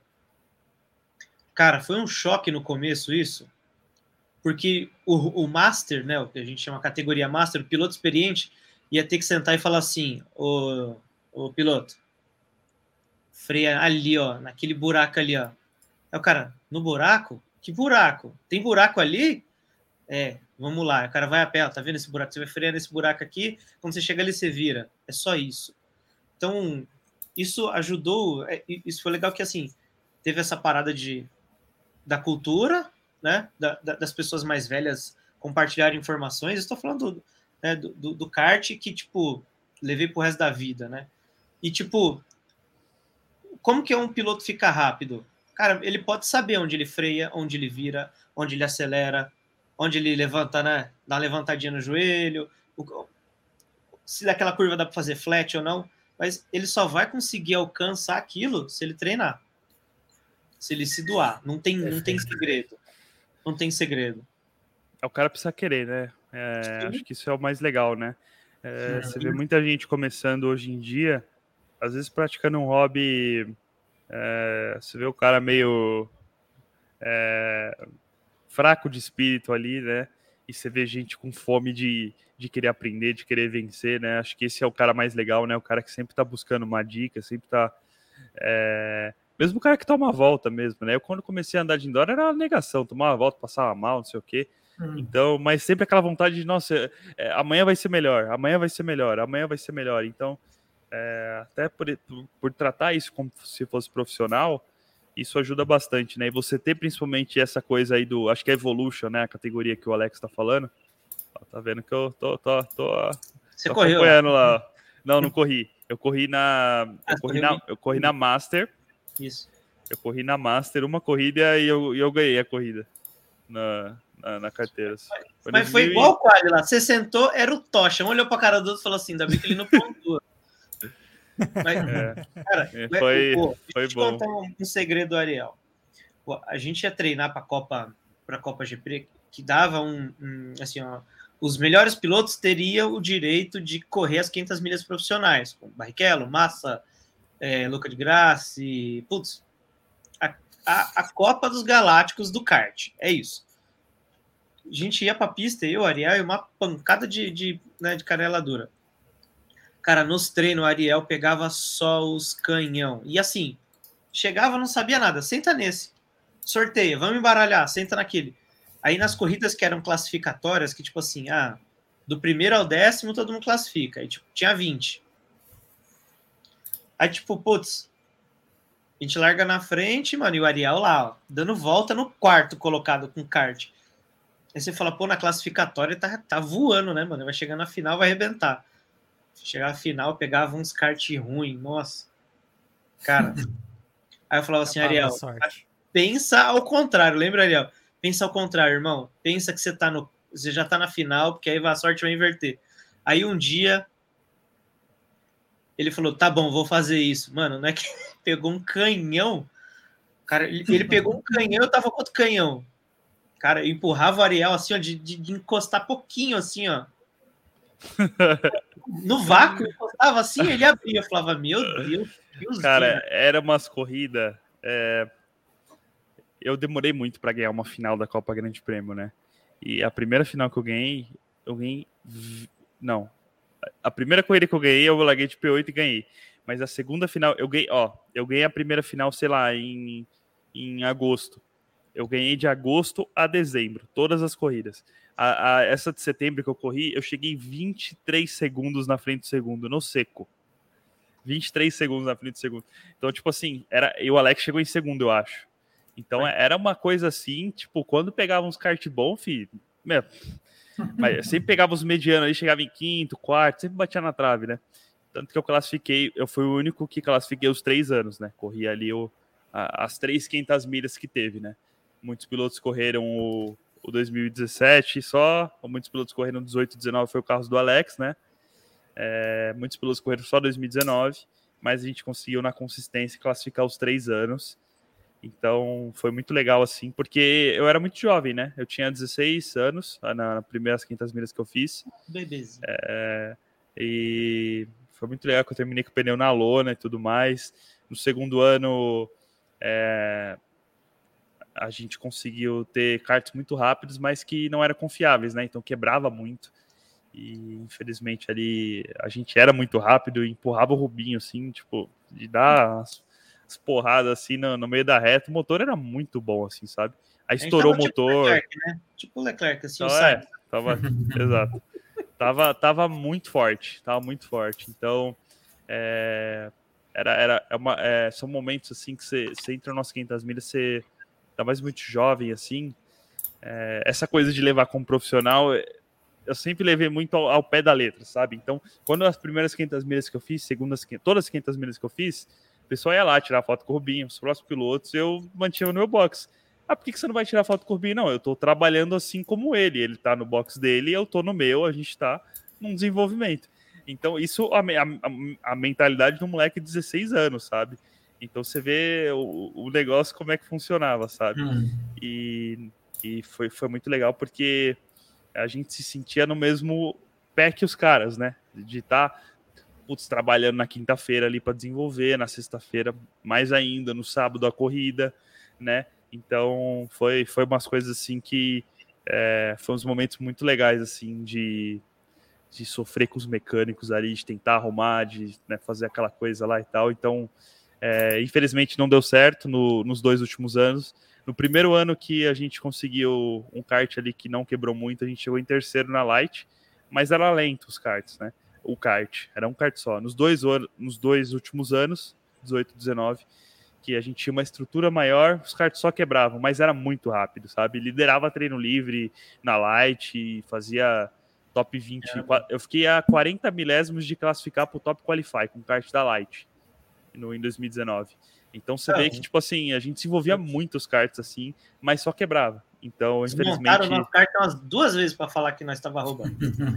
e. Ó. Aí a gente, a gente passou de graça no treino no miolo, aí chegou na reta, ele falou, tipo, o que esses caras estão fazendo na minha frente, assim, uhum. apontando pro box, assim, sabe? Então, tipo, é, eram momentos, assim, que é, a gente trabalhava sério, assim, tudo mais, e valeu a pena, né? Foram, felizmente não veio o resultado, mas foram, foram grandes experiências ali é, de trabalhar como profissional. Rafael Suzuki ficou com dor no pescoço nesse dia. tá, pá, pá. Só tomava, né? cara, vamos lá, pô, 17, 18, 19, a gente correu com, com Barrichello, com esses caras e tudo mais. Cara, anos depois, você começa a treinar Wilson, Fittipaldi, dar treino pro, pro Dudu Barrichello e começa a dar pau nos caras na vida real e os caras ter que. Pô, agora não é mais só um moleque do, do Rental, né? Porque até então era isso que eles olhavam. Tudo bem que, tudo bem que a gente estava lá, né, numa, numa etapa, mas eles sabiam o motivo, mas como é agora, tipo, por exemplo, lá no Acelerados lá, olhar o Barrichello lá e falar assim, e aí, mano? E depois então, no carro real e tal. É, é uma muda, coisa assim que, que é uma coisa assim que como eu tinha essa coisa assim, tipo, putz, o Rubinho tá ali, mas é o Rubinho. Tipo, o Rubinho é o Rubinho, beleza. Tipo, é, essa coisa assim de tirar muito Obviamente eu respeito muito o cara, adoro a história do cara, assisto todos os vídeos, sei de tudo. Mas tirar essa coisa um pouco do fã, assim, e tentar se colocar, puta, é uma pessoa como qualquer outra, assim, entendeu? Então, isso desde a da adolescência eu conseguia, eu consegui diferenciar muito, assim, sabe? Então, é, quando chegava, por exemplo, sei lá, o Dudu entrava no Discord para jogar com a gente e tudo mais. É, o Dudu me falou uma coisa que é, eu lembro até hoje, já faz uns dois anos isso que ele falou, tava só ele no Discord. Cara, eu gosto quando as pessoas me tratam como eu, não como eu sou, porque eu sou filho do Rubinho Barrichello, entendeu? É, então isso é uma coisa assim que é, você vê que é, do, do, cara, assim, entendeu? O cara tá tão, putz, seu pai, não sei o que, né? Putz, Barrichello, Barrichello, Barrichello, então, é, putz, mas eu sou o Eduardo também, sabe? Então, tipo, muito essa coisa assim. Então eu sempre tratei ele dessa maneira e acho que ele, ele gosta disso, né? Ele gostava muito disso. É, e sempre foi um cara que trocou muitas ideias comigo aí. Então, acho que desde de quando eu era piloto de indoor ainda, é, ainda, ainda sou, né? A gente brinca aí e tudo mais, né? Você sentou na bateria, você é piloto de indoor, né? Não, não tem essa. Pode ser o profissional que for. Então, você vai lá e, e, e conversava com os meninos, Rafael Câmara, lá a gente jogava Fórmula 1 2017, lá, né? Porque ele tinha uns 10 anos de idade e tudo mais. Então a galera do profissional sempre me conheceu muito assim do, do simulador já, né? Então, quando começou essas oportunidades aí, da gente começar a bater roda, né? É, mais no virtual, né? Porque no real eles andam em categorias que né, vocês sabem bem que é muito caro. É, já gerou esse respeito um pouco maior, né? Muita gente, é, principalmente do kart profissional, é, é, não valoriza o indoor, né? Porque né, coloca como se fosse um, um amadorismo e tal. Tem muita gente, obviamente, que, que é amador, mas avacalha às vezes, né? Você vê uns caras que tiram os outros de propósito, né? Faz coisa assim que, que, que é muito feia de ver. É uma meia dúzia ali, né? Um, uns 10 ali. Mas tem, tem gente ali que, que tá realmente querendo seguir carreira, né? Como é, o Anthony Peperoni, né? Você vê ele sempre lá dedicado, divulgando os patrocinadores dele, né? É um menino aí que, que tem, acho que é 17 anos, 16 anos e uhum. e vem andando de tudo aí, né? Vem ganhando tudo. Então, você tem essa, essa galera do indoor também que, que merece um pouco mais de respeito, né? Então, por um lado, dos meus amigos eu tive muito respeito, mas a galera que, putz, ao, ao indoorzeiro aí, né? Ao.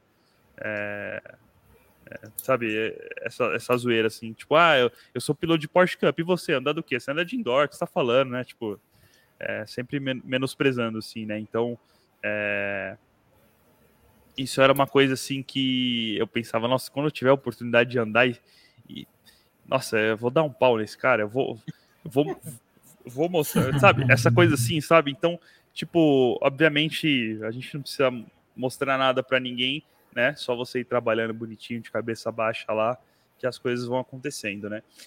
Então, quando começou assim essa coisa de é, começar a ganhar mais coisas no virtual, começar a ganhar esse status, de um piloto muito rápido, um piloto promissor no virtual, é, você já via um respeito um pouco maior, assim, sabe? Porque no virtual, é, o cara que anda de profissional de Fórmula 3, Fórmula 2, ele vem pro virtual também, né? A gente acaba se encontrando. Então, o, os carros são iguais, né? Então, é, esses dias o, o Drogovic, depois que ele ganhou em Jeddah, dois dias depois ele estava no simulador com a gente, andando de GT3.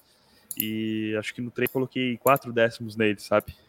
Aí uhum. você, putz, o que você tá fazendo, né, mano? Ô, aí então, tipo, você já vê que o negócio já começa a, a, igualar. O cara tá no mesmo nível que você andando na mesma coisa, entendeu? Então você ganha esse respeito, uhum. você ganha esse. É, às vezes o cara pergunta: o que você tá fazendo? Ô, dá um. É, um e aí, que mais você faz? Sabe? Aí você cria essa coisa assim que é muito bacana, né?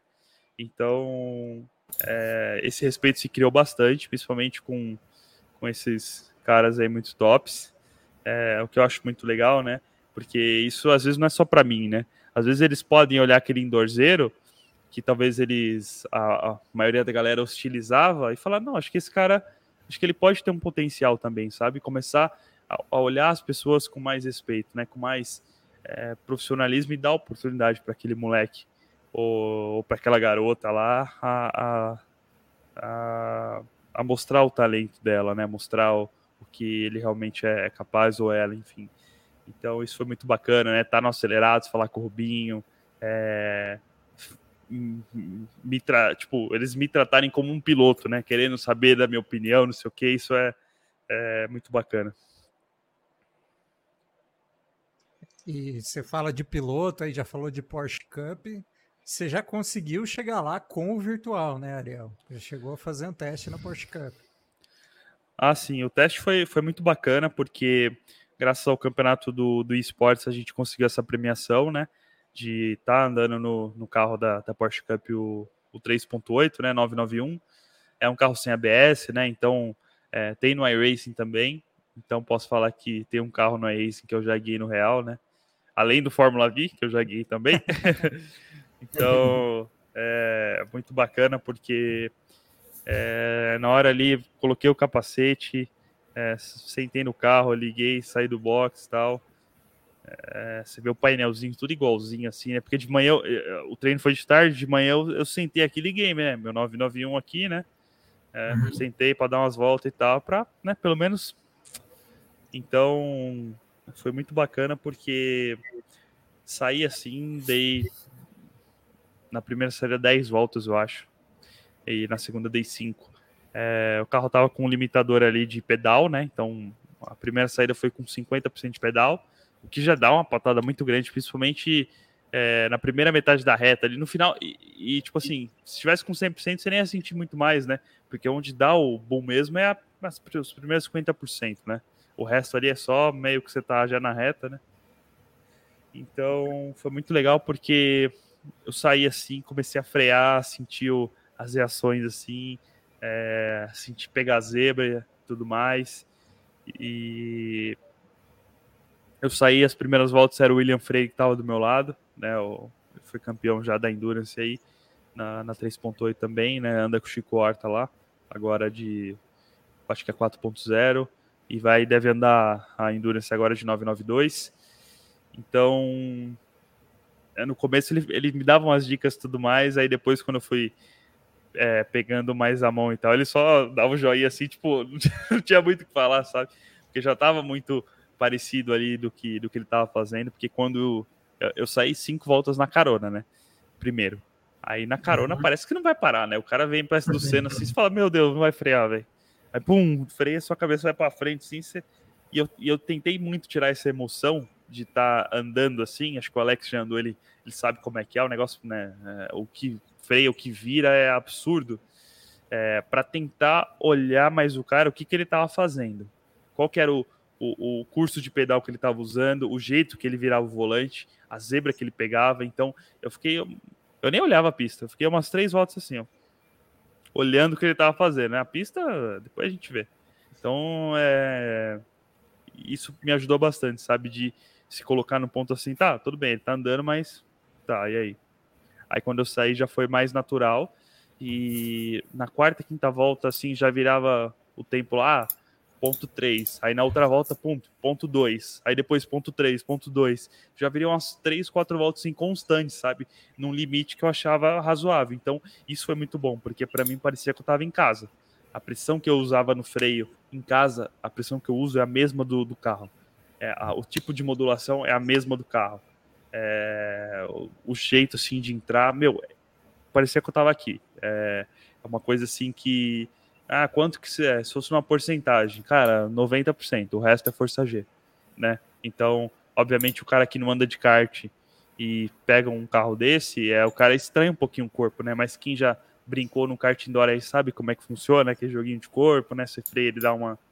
É porque no simulador está aqui, né?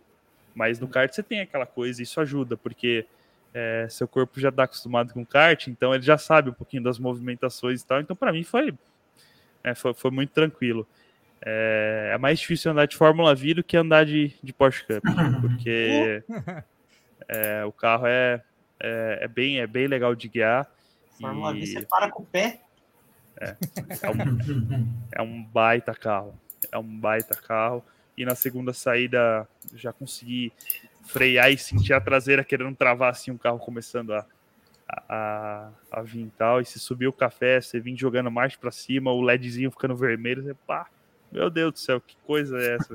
tinha, tinha 100 litros no carro. Eu falei, meu, quase que eu pedi, ô, deixa eu gastar esse tanque inteiro aí, depois a gente vê essas coisas aí, porque é, é absurdo, assim, sabe? Muito parecido. É, tentei me colocar numa posição ali de, putz, não vou querer mostrar serviços, já começar a frear no 30 tudo mais, não. Vou aprender e com as voltas eu fui evoluindo mais e me senti muito confortável para poder.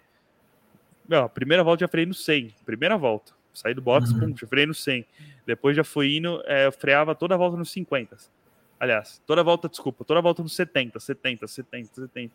É, então, tipo assim, é, é, eu só perdia pro William Freire em freada. Ele freava 10, tinha curva que era 10, 15 metros para frente que eu. Aí você pegava lá, dois décimos aqui, mais do décimo eu tomei, acho que no, no total um segundo na minha melhor volta para ele, sendo que era tudo em freada, porque velocidade média ali de curva estava muito parecido. Então eu fiquei muito feliz e o pessoal é, da Porsche também ficou. É, o pessoal falou: caramba, putz, é, foi muito bom mesmo, né? Foi uma coisa assim que impressionou todo mundo lá. Legal. Bom, porque quando me falaram o preço que era bater, eu comecei a frear lá no, no, no 500. Não, não me falaram, tá? Então, por isso que. Ah, mas antes de eu sair do carro, antes de eu sair para andar no carro, veio uma folha desse tamanho assim, ó. É, então, é eu tinha que assinar me... o termo, mas não me falaram, não me falaram o preço e eu também Não queria saber. Nesse, você começa a saber, você, Eu tinha feito a pole do dia. você começa a saber o negócio, velho. Esquece. Esquece porque você, fica com aquela coisa na cabeça, né? Legal. Galera, quem tiver no, no chat e quiser mandar alguma pergunta, alguma coisa, escreve aí. Já estamos aí a uma hora e pouquinho. Daqui a pouquinho aí a gente tem que deixar o, né, o menino aí dormir, né? Ele é novinho. Mas legal. Pô, deixa eu fazer um resumão. Pô, você você falou ali que... é, você falou algumas coisas bem legais pra gente. De, tipo, é, o equipamento faz diferença, mas não te deixa rápido. Né? É, o equipamento ali, tipo, muda a sua carga de treino, né? Na verdade. Porque o equipamento é, que te transfere menos sentimento, você vai precisar de mais treino, mais horas de voo, mais é, condições adversas, mais situações diferentes, treinar mais largada, treinar, tipo, é, os tipos de pista de é, que a gente fala lá, o, o cedo, de tarde e de noite, né? É, você falou que pedal é uma das coisas que mais influenciam, né? A sensibilidade de freio, que é legal. O que mais que você falou? Cara, você falou um negócio legal que eu anotei aqui, que é sobre a, a questão que você foi para correr fora, né? Lá com, com o Grosjean e tal, e que você notou essa diferença, né? Eu, eu, no aspecto geral, eu percebo que o automobilismo virtual brasileiro mudou muito depois, né? Não puxando sardinha, mas é, é, depois que o Tony entrou para iRacing é, para fazer alguma para fazer alguns trabalhos lá, tanto que trouxe o estoque, né? É, você entra lá, tem a cara do Tony lá, então, tipo, o Tony, uma figura brasileira, um herói brasileiro do automobilismo, um herói americano, inclusive, né? Os caras falam que lá fora os caras falam que o Tony é herói americano, não é herói brasileiro, né? Engraçado pra caramba. Mas ele levando o automobilismo, mostrando que um cara que mora fora, que esse é o jeito, que tem que ser feito, que tem que escutar, que tem que ter calma, de que, pô, dá para ser feito e trazer marcas, pedal, volante, os acessórios, colocar estoque, chamar um monte de piloto para correr. Cara, isso eu notei que é, deu uma mudança em como o automobilismo virtual brasileiro enxerga as coisas. Tanto que é, as principais ligas já pensam diferente, né? Já tipo, ah, beleza, pô, é, o cara é piloto profissional, mas não significa que ele é rápido. Né? Ah, o cara, beleza, ele é profissional em outro lugar. Aqui ele é piloto. Né? Então, tipo, pô, quantas vezes, né, o Ariel, a gente deu pau no barrica no, no, no AV? Que ele, que ele mandar aquele áudio no final e falar assim, haha, tchau. então, tipo, é, essas coisas mudaram, né? Tanto do lado do AV quanto do lado do, do, do, mundo real, né? Eu via muito o Cacá bater na tecla de falar que virtual era joguinho, virtual é joguinho, virtual é joguinho.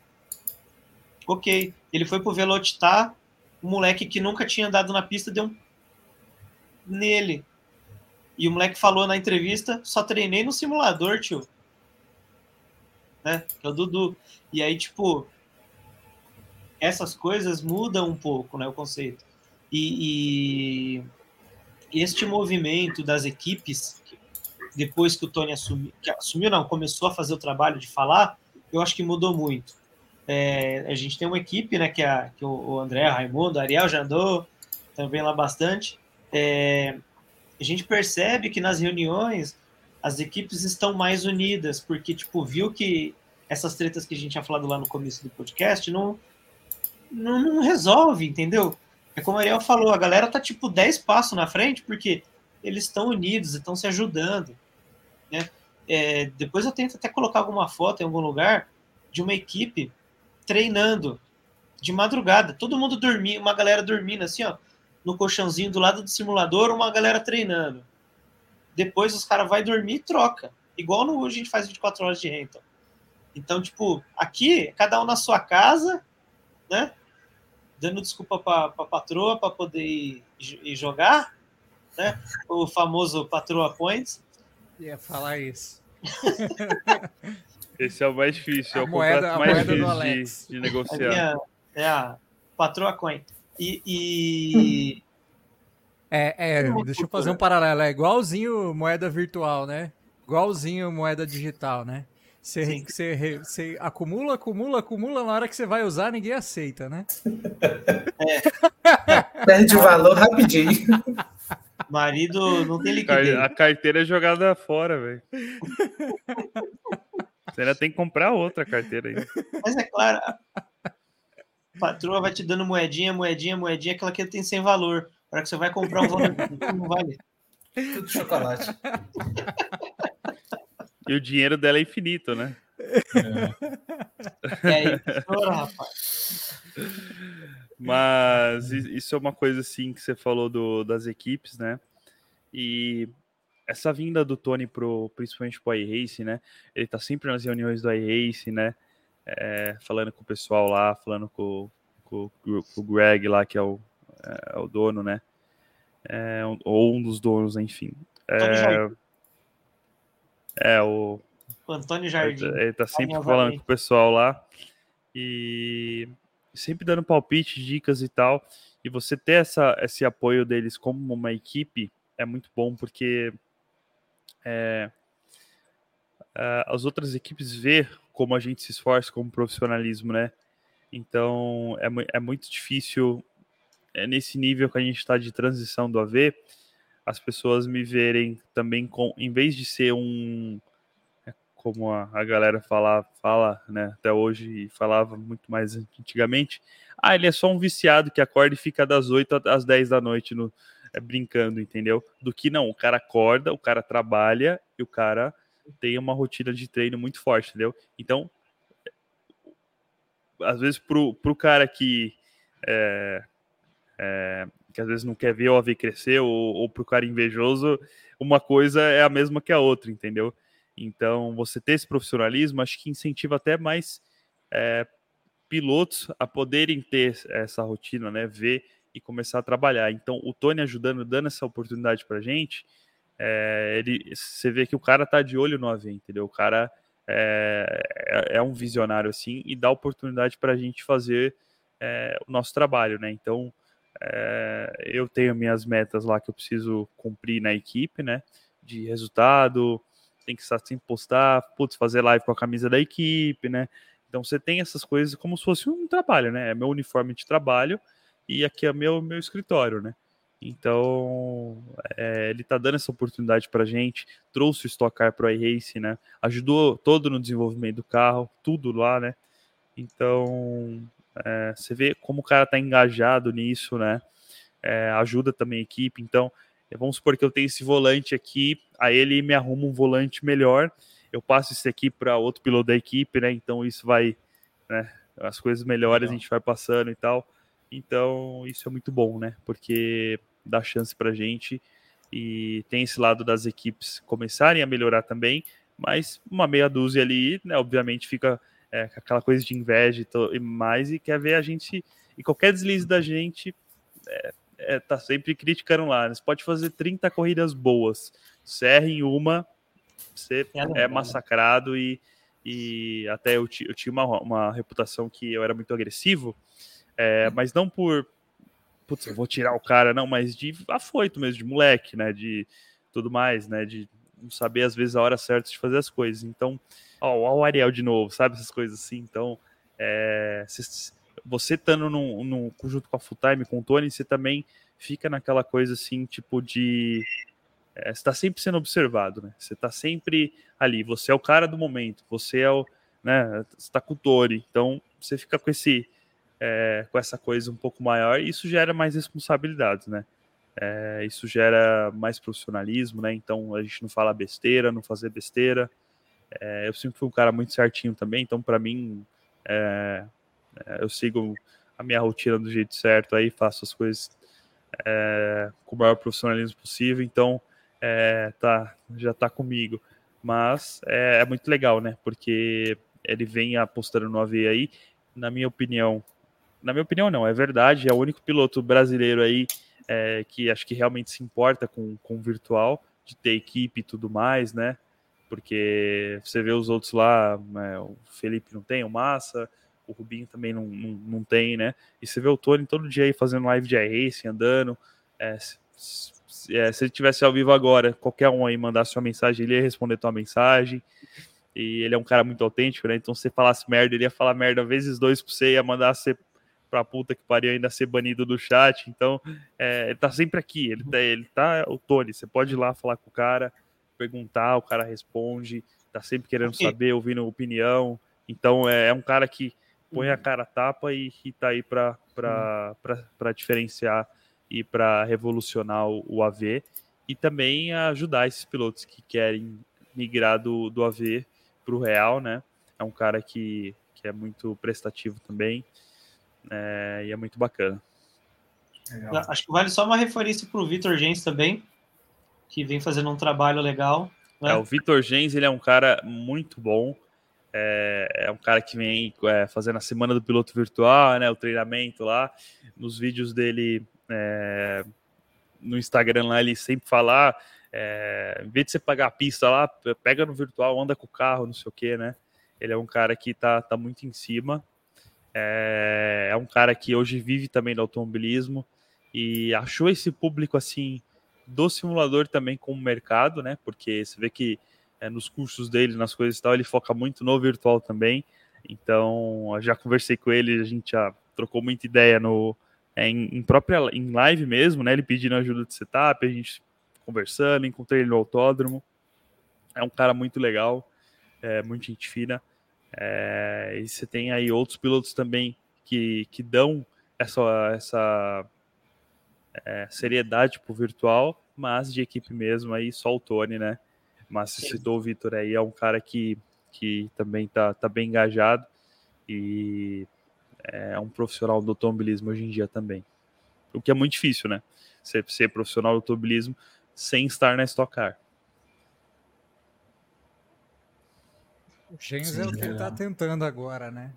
É, ele, tá, ele vai andar de TCR agora, né? Ele vai andar de TCR lá na, uhum. junto com o Gabriel Lusquinhos lá na, acho que na equipe Crown. E tá sempre ali, né? Então tá junto com pilotos aí, tá guiando tudo, guiou o 992 agora, tá guiando o GT3, né? Tá guiando a JR. Então tá ali beliscando as coisas, mas obviamente o objetivo dele maior é tá na categoria máxima, né? Brasileira que que a Stock, né? A Porsche vem crescendo muito, né? E é, é difícil falar categoria máxima Stock, porque as, as duas são muito boas. Como evento, a Porsche é, é um, é um um baita evento para se estar, né? E um baita carro para guiar, né? Eu tive essa oportunidade, não tive a oportunidade de guiar o estoque, mas as duas são, são bem boas. Mas em pilotos que ganham dinheiro, é, a Stock Car tá, tá acima, né? Porque na Porsche, né, você vê o nível de pilotos ali, o nível de empresários que tem ali, as pessoas levam dinheiro, né? Então é, é um, é um pouco diferente nesse sentido. É, estoque é, é, estoque é bem mais profissional, né? Uhum. É. Claro, os pilotos têm que levar dinheiro e tal, mas se tem Piranga por trás, tem Eurofarmas, tem algumas marcas ali que estão em volta e que conseguem é, fazer com que os pilotos ganhem salário, né, e tudo mais. Então, a própria Full Time lá, o carro da Texaco, a Texaco é da Full Time, né? Tipo, a Texaco é trazida pela Full Time, não pelo Tony, né? Então, uhum. você tem essas coisas assim, essas coisas das equipes, nesse caso da full time da equipe, trazer o apoio, né? Então, você lembra Legal. que o Nelson andava na full time com o carro da Texaco, agora é o Tony, né, com o carro uhum. da Texaco. Então, é, nesse caso, virou uma coisa mais da NASCAR, assim, né? Das equipes terem o, putz, o carro da, do McDonald's, né? O carro do, do MMs, né? O carro do não sei o quem. Então, é, é muito bacana isso também. E com a pandemia e tal, as coisas estão começando a voltar também. É, para mim, é, citando até um pouco da pandemia aí, é, foi uma coisa que parece que passou 20 anos em dois, né? É, então, como, como amadurecendo como pessoa, como piloto, também foi muito bom, né? Porque eu já estava no meio do virtual, já levava os dois muito a sério, né? É, sempre que eu andava de kart, mesmo assim, segunda-feira eu estava lá no meu simulador treinando, então sempre mantive os dois em paralelo, né? Sempre tive essa coisa de manter os dois fiéis. Então, quando parou o real, todo mundo teve que vir para o virtual e, e foi ali que eu tive uma, uma ascensão é, no virtual e com alguns grandes nomes, né? Então, é, eu dei aula para o Pedro Clerô, né, que vai andar agora de Fórmula 4 brasileira. Dei aula também pro, pro Emo Fittipaldi Júnior, né, que é o filho do Emerson Fittipaldi. E no dia seguinte ali que eu combinei com ele, o próprio Emerson Fittipaldi me ligou e perguntou se eu poderia dar uma aula para ele, né, porque ele ia andar com, com as lendas lá com o Montoya, com o Dario Franchitti, com o Jason Button, com o Vettel, ia ser um evento lá daquele The Race, que Sim. eles pe iam pegar um carro os carros antigos de Fórmula 1, quem quiser procurar na, no, na internet aí, ó, The Race. É, e tem a Legends lá, já faz dois anos isso, foi maio ali de 2020. E eu dei aula para o Emerson Fittipaldi, entendeu? Então você vê o nível de coisas assim. Foi um dos meus primeiros alunos e o carro que eu ensinei ele foi uma Brabham 175, ou seja, isso dele guiar um Fórmula 1 antigo no simulador, sabe? Então você vê o estilo de, de do cara assim. É... Aí ele batia o carro, ponto, volta pro box. Ele não apertava S, que ele levava o carro todo quebrado, empenado até o box, sabe? Uhum. Então você vê o, a mente do cara oh, e eu não ia falar nada. É, tipo, ah, não, aperta o. Não, deixei o cara levar até o box e tal, fiquei apreciando aquele, uhum. aquele momento. É, foi, foi muito legal. Também pro, pro esses grandes nomes aí, pro Miguel Costa Júnior desculpa, Miguel Costa Júnior é o fotógrafo, né? Miguel Costa Mas eu dei aula para o Miguel Costa, que é, é, foi o, é o piloto mais jovem do, do mundo assinar com uma academia de pilotos de Fórmula 1. Ele está na academia da Sauber, ele, tem, ele assinou com 11 anos. É, acho que foi com 10, 11 anos ele assinou. Até saiu muita matéria sobre isso na, na época, já faz dois anos que ele assinou. E eu dei aula para ele por muito tempo também. Foi um dos meus alunos que eu tive mais é, experiência ali, né, de trabalhar junto. É, ele é, é, anda lá, lá fora de kart, né, nos europeus tudo mais. Então, é, bom piloto também, mora na Europa. E tem mais outros grandes nomes aí, então isso, isso me ajudou bastante, essa coisa da pandemia, né? De dar essa, essa credibilidade e tal. Então, num dia eu tava brincando de F3, no outro dia eu tinha acordado cedo para dar aula pro Emerson Fittipaldi, sabe? Então, é, eu dei cinco aulas para ele e mais dez pro, pro Emo, né, que era o filho dele. Então, foi, foi maravilhoso isso aí. Legal. Cara, é, você falou no começo da live, esqueci de te perguntar sobre o VR que você acabou depois vendendo ele. VR ou três telas? Cara, os dois são muito bons. É, eu tenho as minhas três telas aqui. Olha lá. Ó.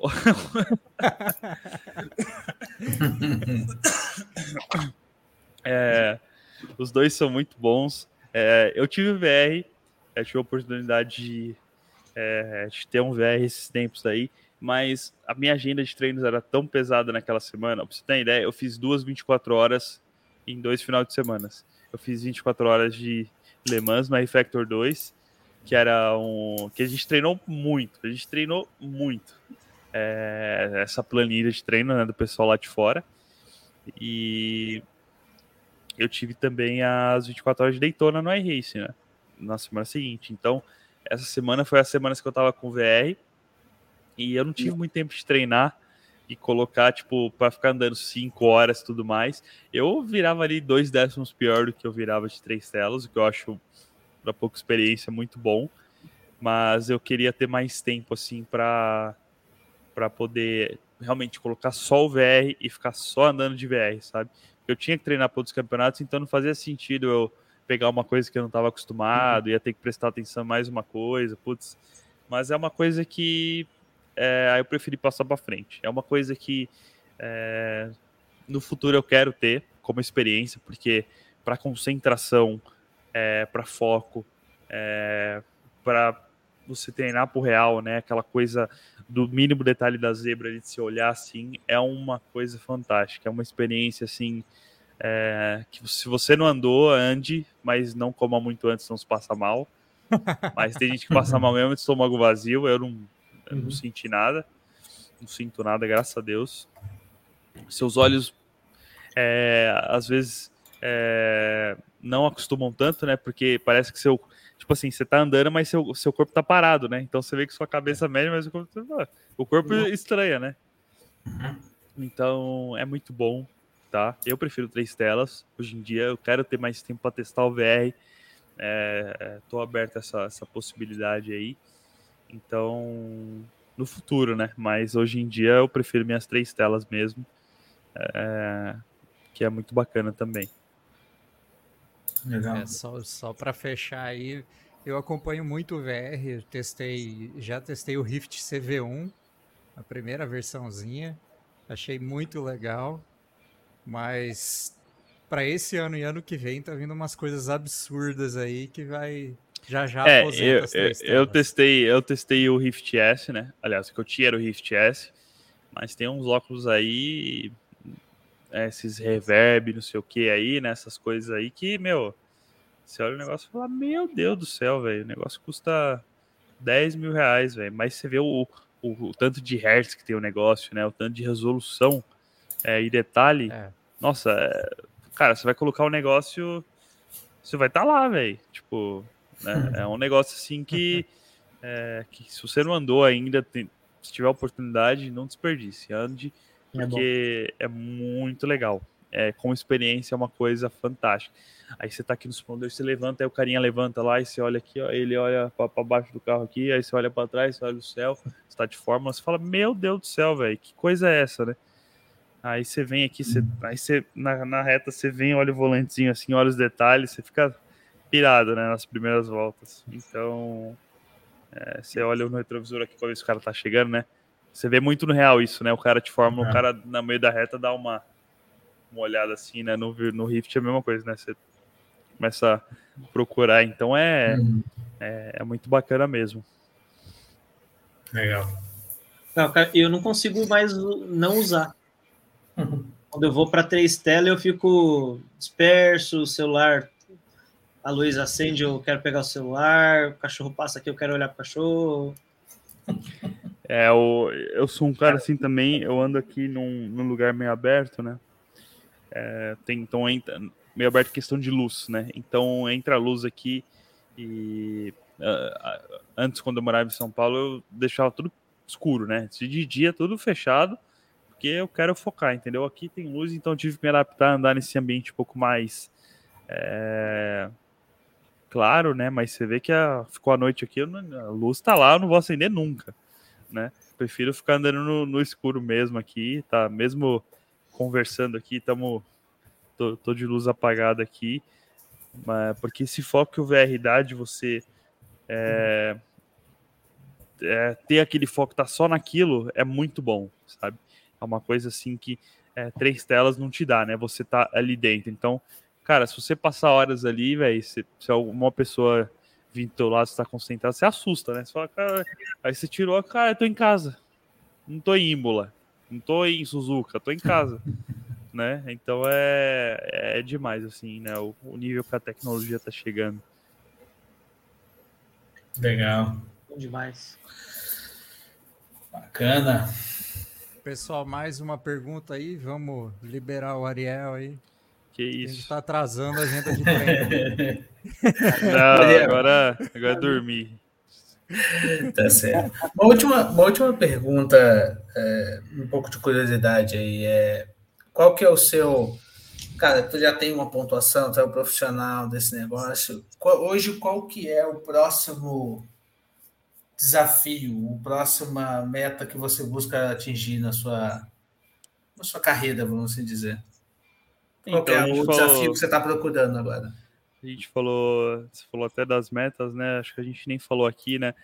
Conseguir bater a meta de 10 mil de iRate, né? Que é uma meta assim, é, cara, inimaginável. É, sei lá, é, é um negocinho. Você falasse para mim um ano atrás, dois anos, eu com 10 mil de iRate, você tá maluco sabe? Tipo, 8 mil para mim já era uma. Eu, eu quando fiz 7 mil de R, eu postei no Instagram comemorando o negócio. Tô com 10 mil, sabe? Então você fala, caralho. É... Então, isso foi muito bom. É, ainda tá em segundo do mundo, só atrás do Benek, né? Na frente de todos os outros, né? Do Rogers, todo mundo, que são é o atual campeão mundial, enfim. Então. É... E lá fora, infelizmente, a gente é muito hostilizado brasileiro, né? O brasileiro tem aquela coisa os gringos, puta, esse é brasileiro, não sei o que, sabe? Isso é uma coisa que é, me entristece bastante, principalmente do, do, de uma galera lá, de uma turma de fora, é, não de uma equipe, mas uma boa galera que vê brasileiro, né, como inferior, né? Tem esse preconceito uhum. com, com brasileiro. Acho que isso não só no esporte, mas é, na vida, né? É, acho que é que nem às vezes para nós aí muita gente tem preconceito com, sei lá, boliviano, né? Pô, tá o boliviano aí, não sei o quê. Acho que lá fora para os gringos a gente é a mesma coisa, né? É, os, eles olham os brasileiros com uma coisa é, péssima, né? Então eles veem um brasileiro às vezes com 10 mil de rating Aí você vai olhar, aí você vai abrir a, a página lá do status, tá tudo alemão, alemão, alemão, alemão, uh, puta americano, uh, russo. Aí você vê um brasileiro no meio, é, é, legal, né? E você começa a criar esse respeito e tal, é, a cavar esse espaço, né? Porque o, o único, o último, único brasileiro com mais RT antes era o Jeff, que tinha 8,5. E eu já tinha passado essa meta já fazia quase um ano já. E falei, não, eu vou, então dá para buscar esses 10, vamos buscar esses 10. E eu comecei uhum. a, a, fazer corrida e tal. Aí quando eu cheguei a 10.008, 2007, 2008, eu fui fazer uma corrida e deu problema de rota aqui, caí da corrida, perdi 180 de R, caí para 9. Puta que pariu. Eu contei essa história pro André, o André cascou o bico, falou, meu, que merda. Nossa, velho, é... eu fiquei maluco. E eu precisava. E pensa bem, quando, nessas corridas, às vezes eu ganhava oito, tá? Oito por corrida. Eu ganhei na corrida. Em segundo já perdi a pontuação. Uhum. Aí eu falei. Aí isso era uma quinta. Isso era uma sexta-feira. É, de Páscoa. Ou seja, sexta-feira meu hate morreu, domingo ele ressuscitou. É igual, igual, igual Jesus. Porque domingo eu subi de novo pros 10k, né? Aí, aí eu falei, não, é, final de semana ia ficar de boa, né? Falei, não, vou ficar em cima. Eu fiz, acho que foi mais 20 e poucas corridas. Fiz 10 corridas por dia. Então fiquei das 8 da manhã até não sei quanto. Para ganhar esses 8, 9, 10, 8, 9. Para conseguir chegar de novo. E hoje eu tô com 10.014. É... E minha próxima meta agora é classificar para o Mundial, né? Ano passado. Vai aposentar não... igual o Pelé, não vai correr mais, vai deixar a carteira em 10 mil. Não, a minha tá lá já, eu tô com a minha conta secundária lá com 5 mil de rating já. Já ah, tá segunda tem só cinco. Então, galera, muito obrigado. Deixa eu falar. A ah, segunda, a... três aí rating aqui não, não dá, dá meio. dele. Não. A, a, segunda já tem cinco e, e eu, eu deixo só para largar de último às vezes. Então, tipo, já era para estar tá com, com seis e pouquinho já. É, mas enfim, é, meu objetivo agora é classificar para o Mundial. É, ano passado eu não pude por causa de um compromisso de kart das 500 milhas de Betim que graças a Deus a gente ganha. Imagina se a gente, se eu deixo de uhum. fazer o compromisso por aí vai para Betim e quebra tudo lá, é, não dá Sim. certo. Mas a gente ganhou de XP1 e XP2. Se você não fosse, eu ia ser campeão. a gente fez, a gente fez, a gente fez dobradinha em Betim nas 500 milhas, então foi, foi muito legal. É, aí você pergunta, putz, mas você tava para classificar para o Mundial e você foi andar de kart indoor? Tipo, é, aí, tipo assim, era um compromisso que eu, eu, eu principalmente essa coisa da responsabilidade eu gosto de honrar muito com meus compromissos, sabe? Então é, eu tinha combinado com um cara, acho que em abril e a corrida era em agosto. E só em junho, sei lá, divulgar a classificatória do Mundial. Então é, eu ia usar aquela etapa de Betim, é, que ia ser no mesmo dia, né, da classificatória do Mundial, como descarte, né? Porque eu ia viajar uhum. para a corrida. E aconteceu que uma semana antes da, dessa corrida, que foi a de Barcelona, é, o PC deu problema e caí. Então essa de Barcelona já ia ser com o meu descarte. Aí eu negociei com o cara e tal. E infelizmente o, o chefe da nossa equipe lá de Betim, ele tinha essa. Ele tem essa coisa assim de tratar o negócio como joguinho, né? E ficou, e ficou bravo comigo, né? Falou, se faltar por causa de joguinho, não sei o quê. Aí já vi que ia arrumar um, um, uma briga lá. Eu falei, meu, eu vou, eu vou cumprir meu compromisso, eu vou cumprir esse compromisso e a partir daqui eu não marco mais compromisso de kart ou de qualquer outra coisa uma semana antes do, de quando for, para não ter esse problema novamente, né? Para eu poder ter Sim. meus compromissos certinho. principalmente essa coisa de agenda de corrida é muito difícil, né? Ainda mais mundial. Não divulgaram nem desse ano ainda, de quando vai ser tudo mais, então tô esperando. Então, esse ano me chamaram, mesmo a equipe me chamou, eu falei, não, é, pô, pode liberar minha vaga lá, porque dessa vez eu, eu vou ficar aqui mesmo. E mesmo que não tenha nada na data, que eu não sei ainda, mas eu prefiro não arriscar é, para ter a mesma coisa que o ano passado e desmarcar com o cara, né? Que não é justo sim, também sim, com tá o cara, mas é, agora para esse é meu objetivo, classificar para o mundial e acho que é isso por enquanto. É, Legal, cara. É uma coisa que é, eu acho que vai dar para a gente fazer. Quando eu vi que eu tinha faltado essa de essa corrida que estava lá na, na semana das 500 milhas, é, tinha mais outras etapas ainda, mas eu estava tão atrás na tabela que não tinha nem porque eu correr. Aí uhum. aconteceu uma coisa incrível. Caíram 14 caras do Mundial. Se eu tivesse corrido mais uma corrida, eu estaria dentro da próxima fase da classificatória. Uh, porque eles puxaram mais gente da classificatória, né? O pessoal mais de baixo. Então, coisas do acaso, Entendi. mas isso não significaria que eu estaria dentro do Mundial eu só uhum. passaria para a próxima fase da classificatória, né? Porque o mundial funciona assim: são 15 que classificam, né? Vamos supor, classificatória lá para 30 pilotos andando, 15 melhores vão para a segunda fase da classificatória, que enfrenta os, os piores 20 do mundial. Então, o mundial são 40. Uhum. Aí ele, o, o do 21 ao 40 cai nessa peneira com os 15 da classificatória. Aí desses 35 sobra só 20 pro Mundial, entendeu? Do Sim. outro ano. Então eu ia para essa segunda fase. Então agora a gente vai buscar passar para a segunda fase agora. Eu não acho que vai ser uma coisa difícil, né? É mais a gente se manter ali na, na pista e tal. Se eu fizer décimo toda a corrida, já tá, tá, tá de bom tamanho. Então, Show. acho que vai ser de boa. A segunda fase é um pouco mais casca grossa, né? Que você pega os caras mais do Mundial ali. É, que caíram, né? Mas hum. eu não tenho nada a perder, então é, é uma coisa assim que, que vai ser bem legal. E... Que mês é? Então, eu não sei porque o Mundial do ano passado acabou no começo do ano. E, só, e o Mundial desse ano é, tá no meio ainda, sabe? Então, tipo, vai acabar, então talvez seja pro final do ano a classificatória. E o Mundial, só o ano que vem, para 2023, a gente é, entraria como Hulk aí no Mundial é, se, se a gente classificar. Então, esse ano já foi, né? Já tá rolando o, campeonato. E a gente tem o único representante brasileiro que é o Jeff Chias. Ele tá fazendo um campeonato. É, tá com dificuldades lá, é, principalmente em classificação lá. O, é, você tem que fazer um esquema para classificar lá, né? Um, um exploit do iRacing que você esquenta o pneu, vira pro lado, freia, acelera, vira para um lado e para o outro e o pneu dá mais grip, todo mundo faz isso. Break drag? Mas é o break drag, né, que chama. É, tem na internet explicando o que quiser saber lá no iRace, não é segredo para ninguém. Mas quando você faz isso, qualquer errada que você dá na volta, o pneu superaquece tipo de um jeito assim que você perde dois décimos se errar uma curva. Então vira uma tocada diferente e ele toma, lá, tá tomando três décimos e largando em vigésimo pouco, sabe? E não tem como passar, Entendi. né? Tipo, todo mundo uhum. virtual não tem, né? Não tem como uhum. passar ali. Então, o quali define muita coisa. E ele tá lá atrás na tabela e possivelmente ele, é, ele vai cair nessa classificatória junto comigo, nessa segunda fase aí. Então vai ser interessante, né? Espero que.